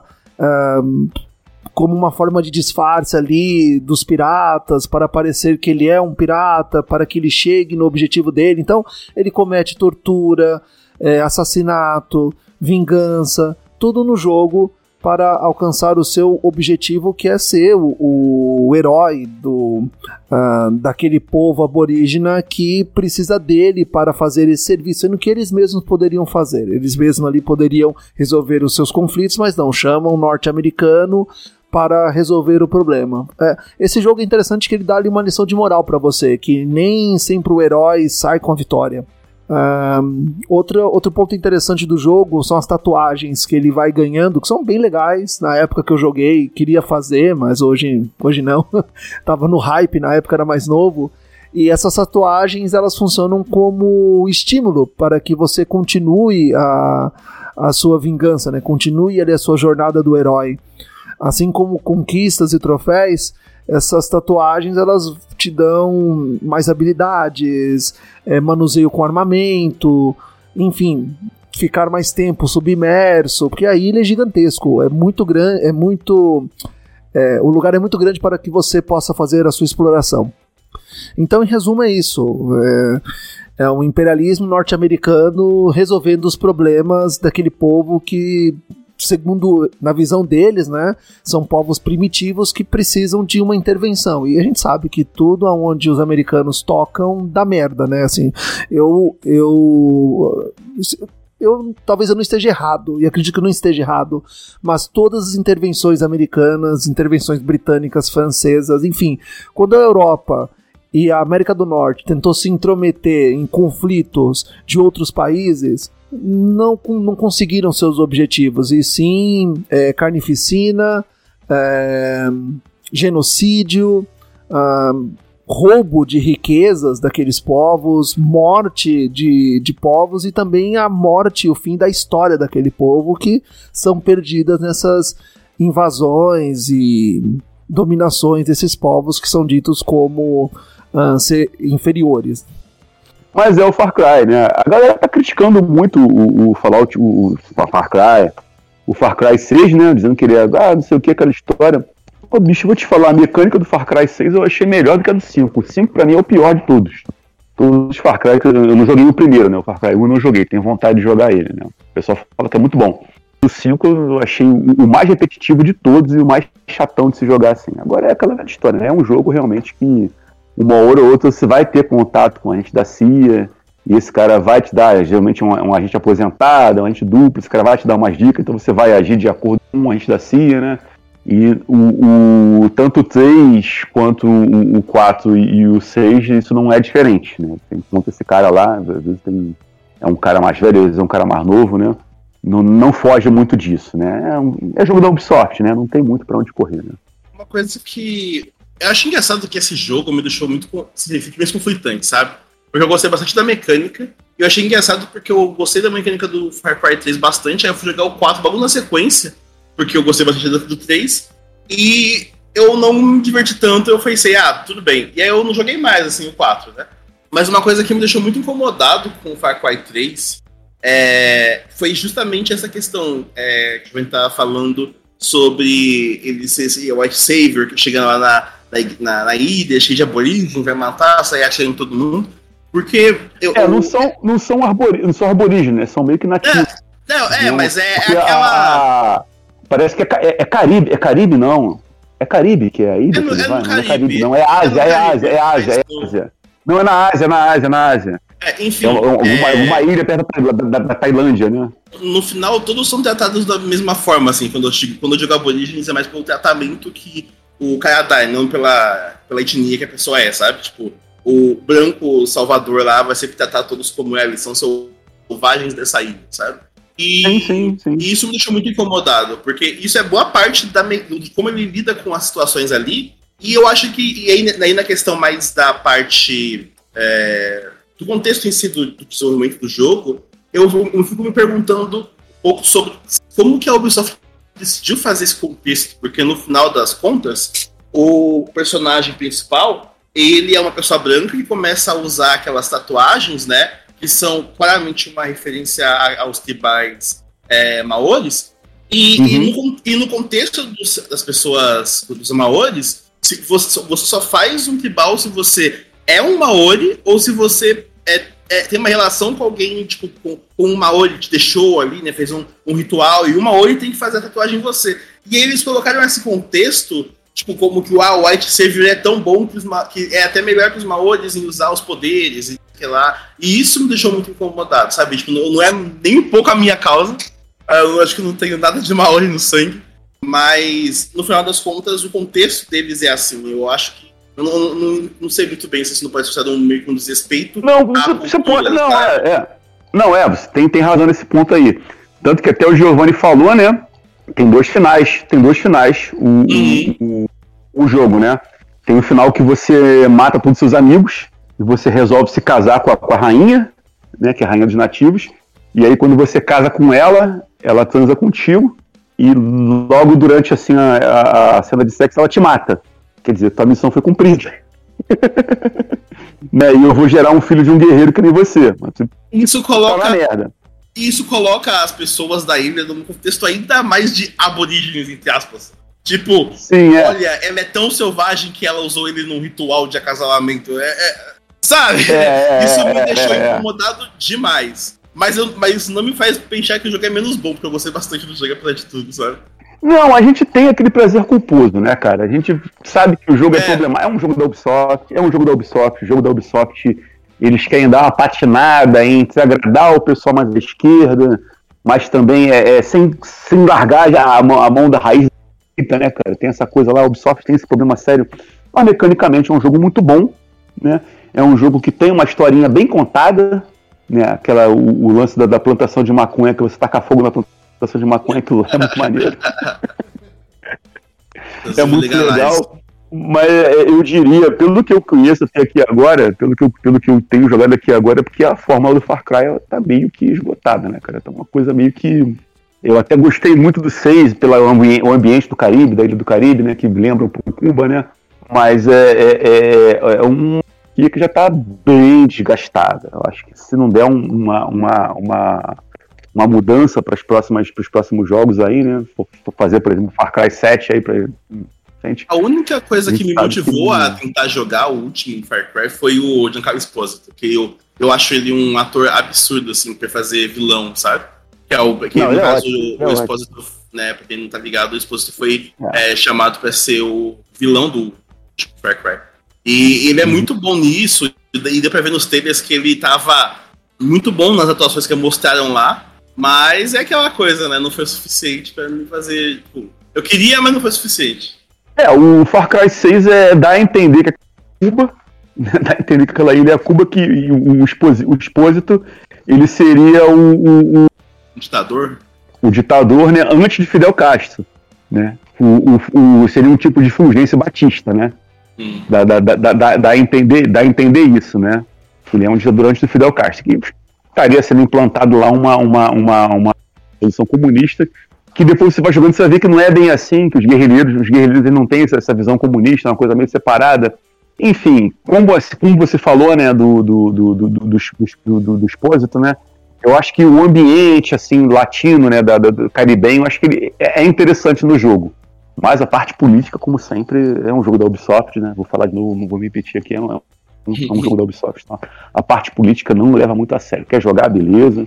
Joga lá o jogo lá, se diverte, mas não espere grandes coisas, não. Da, da parte política do jogo. Né? Inclusive é um jogo que engana muita gente de esquerda que acha que, pô, olha só, estou ajudando a Revolução Cubana, uou! E não tá porra nenhuma, tá fazendo uma revolução colorida. está ajudando a fazer uma revolução colorida numa ilha do Caribe. Enfim. Então, Giovanni, podemos encerrar aqui? Tá 9h20 já. 9h20 já. Ele sim, sim. Tá comendo, tá comendo lá. Bom, mas enfim, obrigadão demais pelo convite. Desculpa demais eu, ter atrasado. Foi realmente um problema que eu não consegui adiar. Mas, cara, sempre um prazer conversar com vocês aqui, viu? Valeu demais. Não, beleza, a gente tava parado, né? como sem gravar aí, o Giovanni teve problemas, aí eu também tive problemas, eu não pude ajudar ele. Ficou uns bons dois, dois meses aí sem, sem gravar uhum. nada, né? Agora a gente vai voltar a gravar aí, tem a, a próxima gravação vai ser com. Estamos tentando convencer o Giovanni a fazer com o Nidin, né? Que fez o, aquele jogo palestino, que você é um herói palestino que ataca os israelenses. Um jogo polêmico pra caramba aí. A galera tá. Não, falar. É, Knights of Al, Al Furksan. Nossa. Na Steam, na, na, na Steam tem ele, né? Você é um, um, guerreiro palestino que você ataca os israelenses. E aí a galera tá reclamando lá, porque, porra, é um jogo terrorista. Você fala, meu filho, os israelenses fazem terrorismo com o povo palestino já há décadas. Cara, entendeu? o contexto da. Isso é só um cara que tá revidando. O Oriente Médio é, é um tema muito complexo, né, cara? Acho... Então, mas o, o, o Nidal, ele é brasileiro, filho de palestino. Da hora. O pai dele é, o pai dele é refugiado palestino. Legal. Eu acho que ele tem, tem um pouco de autoridade para falar sobre com isso. Com certeza, com certeza. pelo menos, pelo menos alguma vez ele vai saber. Depois, se tu tiver Steam, o, o, o, Betão, dá uma olhadinha no jogo dele lá, cara. Quem comprar o jogo na Steam vai ganhar a versão. A, a versão. Ele tá ah, fazendo um é remake do jogo já no, no. O jogo é dele, o jogo é dele. ah, é dele. da hora. Quem comprar, então, quem comprar a versão, a versão atual do jogo na Steam, quando ele lançar a versão remake vai ter direito. Parece que ele está refazendo o jogo na, no, no Real 4. Da hora. Vai ter, um, vai ter um gráficozinho um pouco melhor. Eu tenho conversado direto com ele, ele me passou uns, uns gráficos aqui do jogo dele novo, né? Mas falou para mim não divulgar, né? Porque é segredo de Estado. Uhum, Aí eu vou respeitar, vou respeitar o que ele pediu. Aí depois eu vou te passar o link do, o link do, do, do jogo dele na Steam. Ele vai lançar para console. Ele só precisa de o seguinte: você, você para conseguir lançar o jogo no console tem que comprar o kit de desenvolvimento dos consoles, né? que para quem é brasileiro sai cerca de 5 mil reais cada um, tanto da Microsoft quanto da, da, da, da, da Sony. É, inclusive, inclusive ele, ele para a Microsoft, né, o, o, a proposta do jogo, a Microsoft não aceitou. Ah, mas a Sony será, aceitou. Né? Por que será? Eu até, achei, eu até achei estranho lá, a Sony aceitar e a Microsoft não, porque a Microsoft geralmente tem mais liberdade de poder aceitar esse tipo de coisa, mas por ser uma empresa americana, acho que eu entendo até melhor, porque não aceitou e a Sony é uma empresa japonesa, né? Então aceitou de boa essa parada aí. Mas enfim, defendendo aqui o jogo do cara, eu achei que, tipo assim, o que, que ele faz? Ele não mata civis. Ele é um, é um, jogo de infiltração de base. Então você é um cara solitário, seria um Rambo. Você é tipo que um Rambo palestino que você vai de base em base israelense e limpa as bases. Né? Sobre, o Giovanni falou de conquistar território, não. Você vai só limpando as bases que sejam ocupadas pelo povo palestino. Porque a, a, ideia do jogo é o seguinte: se você tira as bases israelenses da, da, da Palestina, você tem a Palestina de volta para você. Então achei super justo. Hora, achei não, super não, justo. Ah, agora, agora que eu entendi. Agora, agora que eu entendi. é que eu não tinha entendido que era em Israel, sabe? É Israel. É Israel. É Israel. Aí, aí eu, achei, eu achei que fosse um contexto de, é, sei lá, entre muçulmanos, sabe? É, não, não, não. É, o único, o único muçulmano, o único muçulmano é o cara. Ah, entendi. É ah, ele, é, ele é o cara de lá reivindicando o que os Estados Unidos fez no final da guerra. Da ele, é um Rambo, ele, é o Rambo, ele é o Rambo palestino. Inclusive, o apelido do, do, pessoal, do, do pessoal que joga e gosta do jogo dele é Rambo palestino. Rambo palestino. E é isso, assim nós estamos finalizando mais um Fala Gamercast, um Fala Gamercast muito especial. Nós conversamos com o João sobre jogos, políticas, lutas de classe. Foi um cast excelente. Temos muito a aprender com o João. Todos os links dele estarão na descrição deste episódio. Agradeço muito ao Guga Ravidel, ao Betão que também compartilharam suas experiências, histórias políticas com jogos neste episódio. E o Fala Gamercast está disponível em todos os agregadores de podcast, inclusive aquele seu favorito. Também estamos nas redes sociais, siga-nos. Ajude a divulgar o Fala Gamercast, Twitter e Instagram. Também nós estamos lá no YouTube com o canal oficial, gameplays e vídeos de jogos, pequenos shorts e continue mantendo a lojinha do Fala Gamercast aberta, como ajudando, compartilhando e divulgando os episódios do Fala Gamercast. Assim você continua e ajuda a manter o nosso trabalho ativo, que é um trabalho colaborativo sem fins lucrativos que visa dar voz aos especialistas virem aqui e conversar com os ouvintes do Fala Gamercast. Então, agradeço novamente. Eu tenho um encontro marcado com vocês no próximo episódio. Tchau. Bom, muito obrigado demais por esse convite novamente. É, agradeço por lembrarem de mim mais uma vez. É, quero agradecer a todo mundo. Meu arroba é Betão nas redes sociais. E eu tô voltando, vou, acho que eu vou tentar voltar a fazer live, quem sabe. Aí imaginar dar um jogo desses que a gente comentou aqui na live, coisa assim. Então, muito obrigado por estar tá ouvindo. Tamo junto. Então, galera, esse foi o nosso Fala Gamercast número 136. Tivemos aqui a participação mais cedo do João Justo, não pôde terminar a gravação, teve que se retirar por compromissos aí eleitorais também.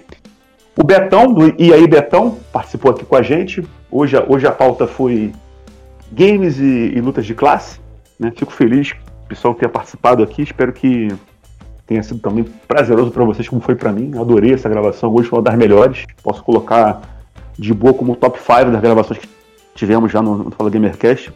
E é isso aí, galera. O podcast aqui tá aberto para comentário. Quem quiser dar uma ideia, quiser dar uma dica aí, tá com a gente. Minhas redes sociais vão estar no link aí. O Giovanni sabe quais são, vai colocar pra mim aí.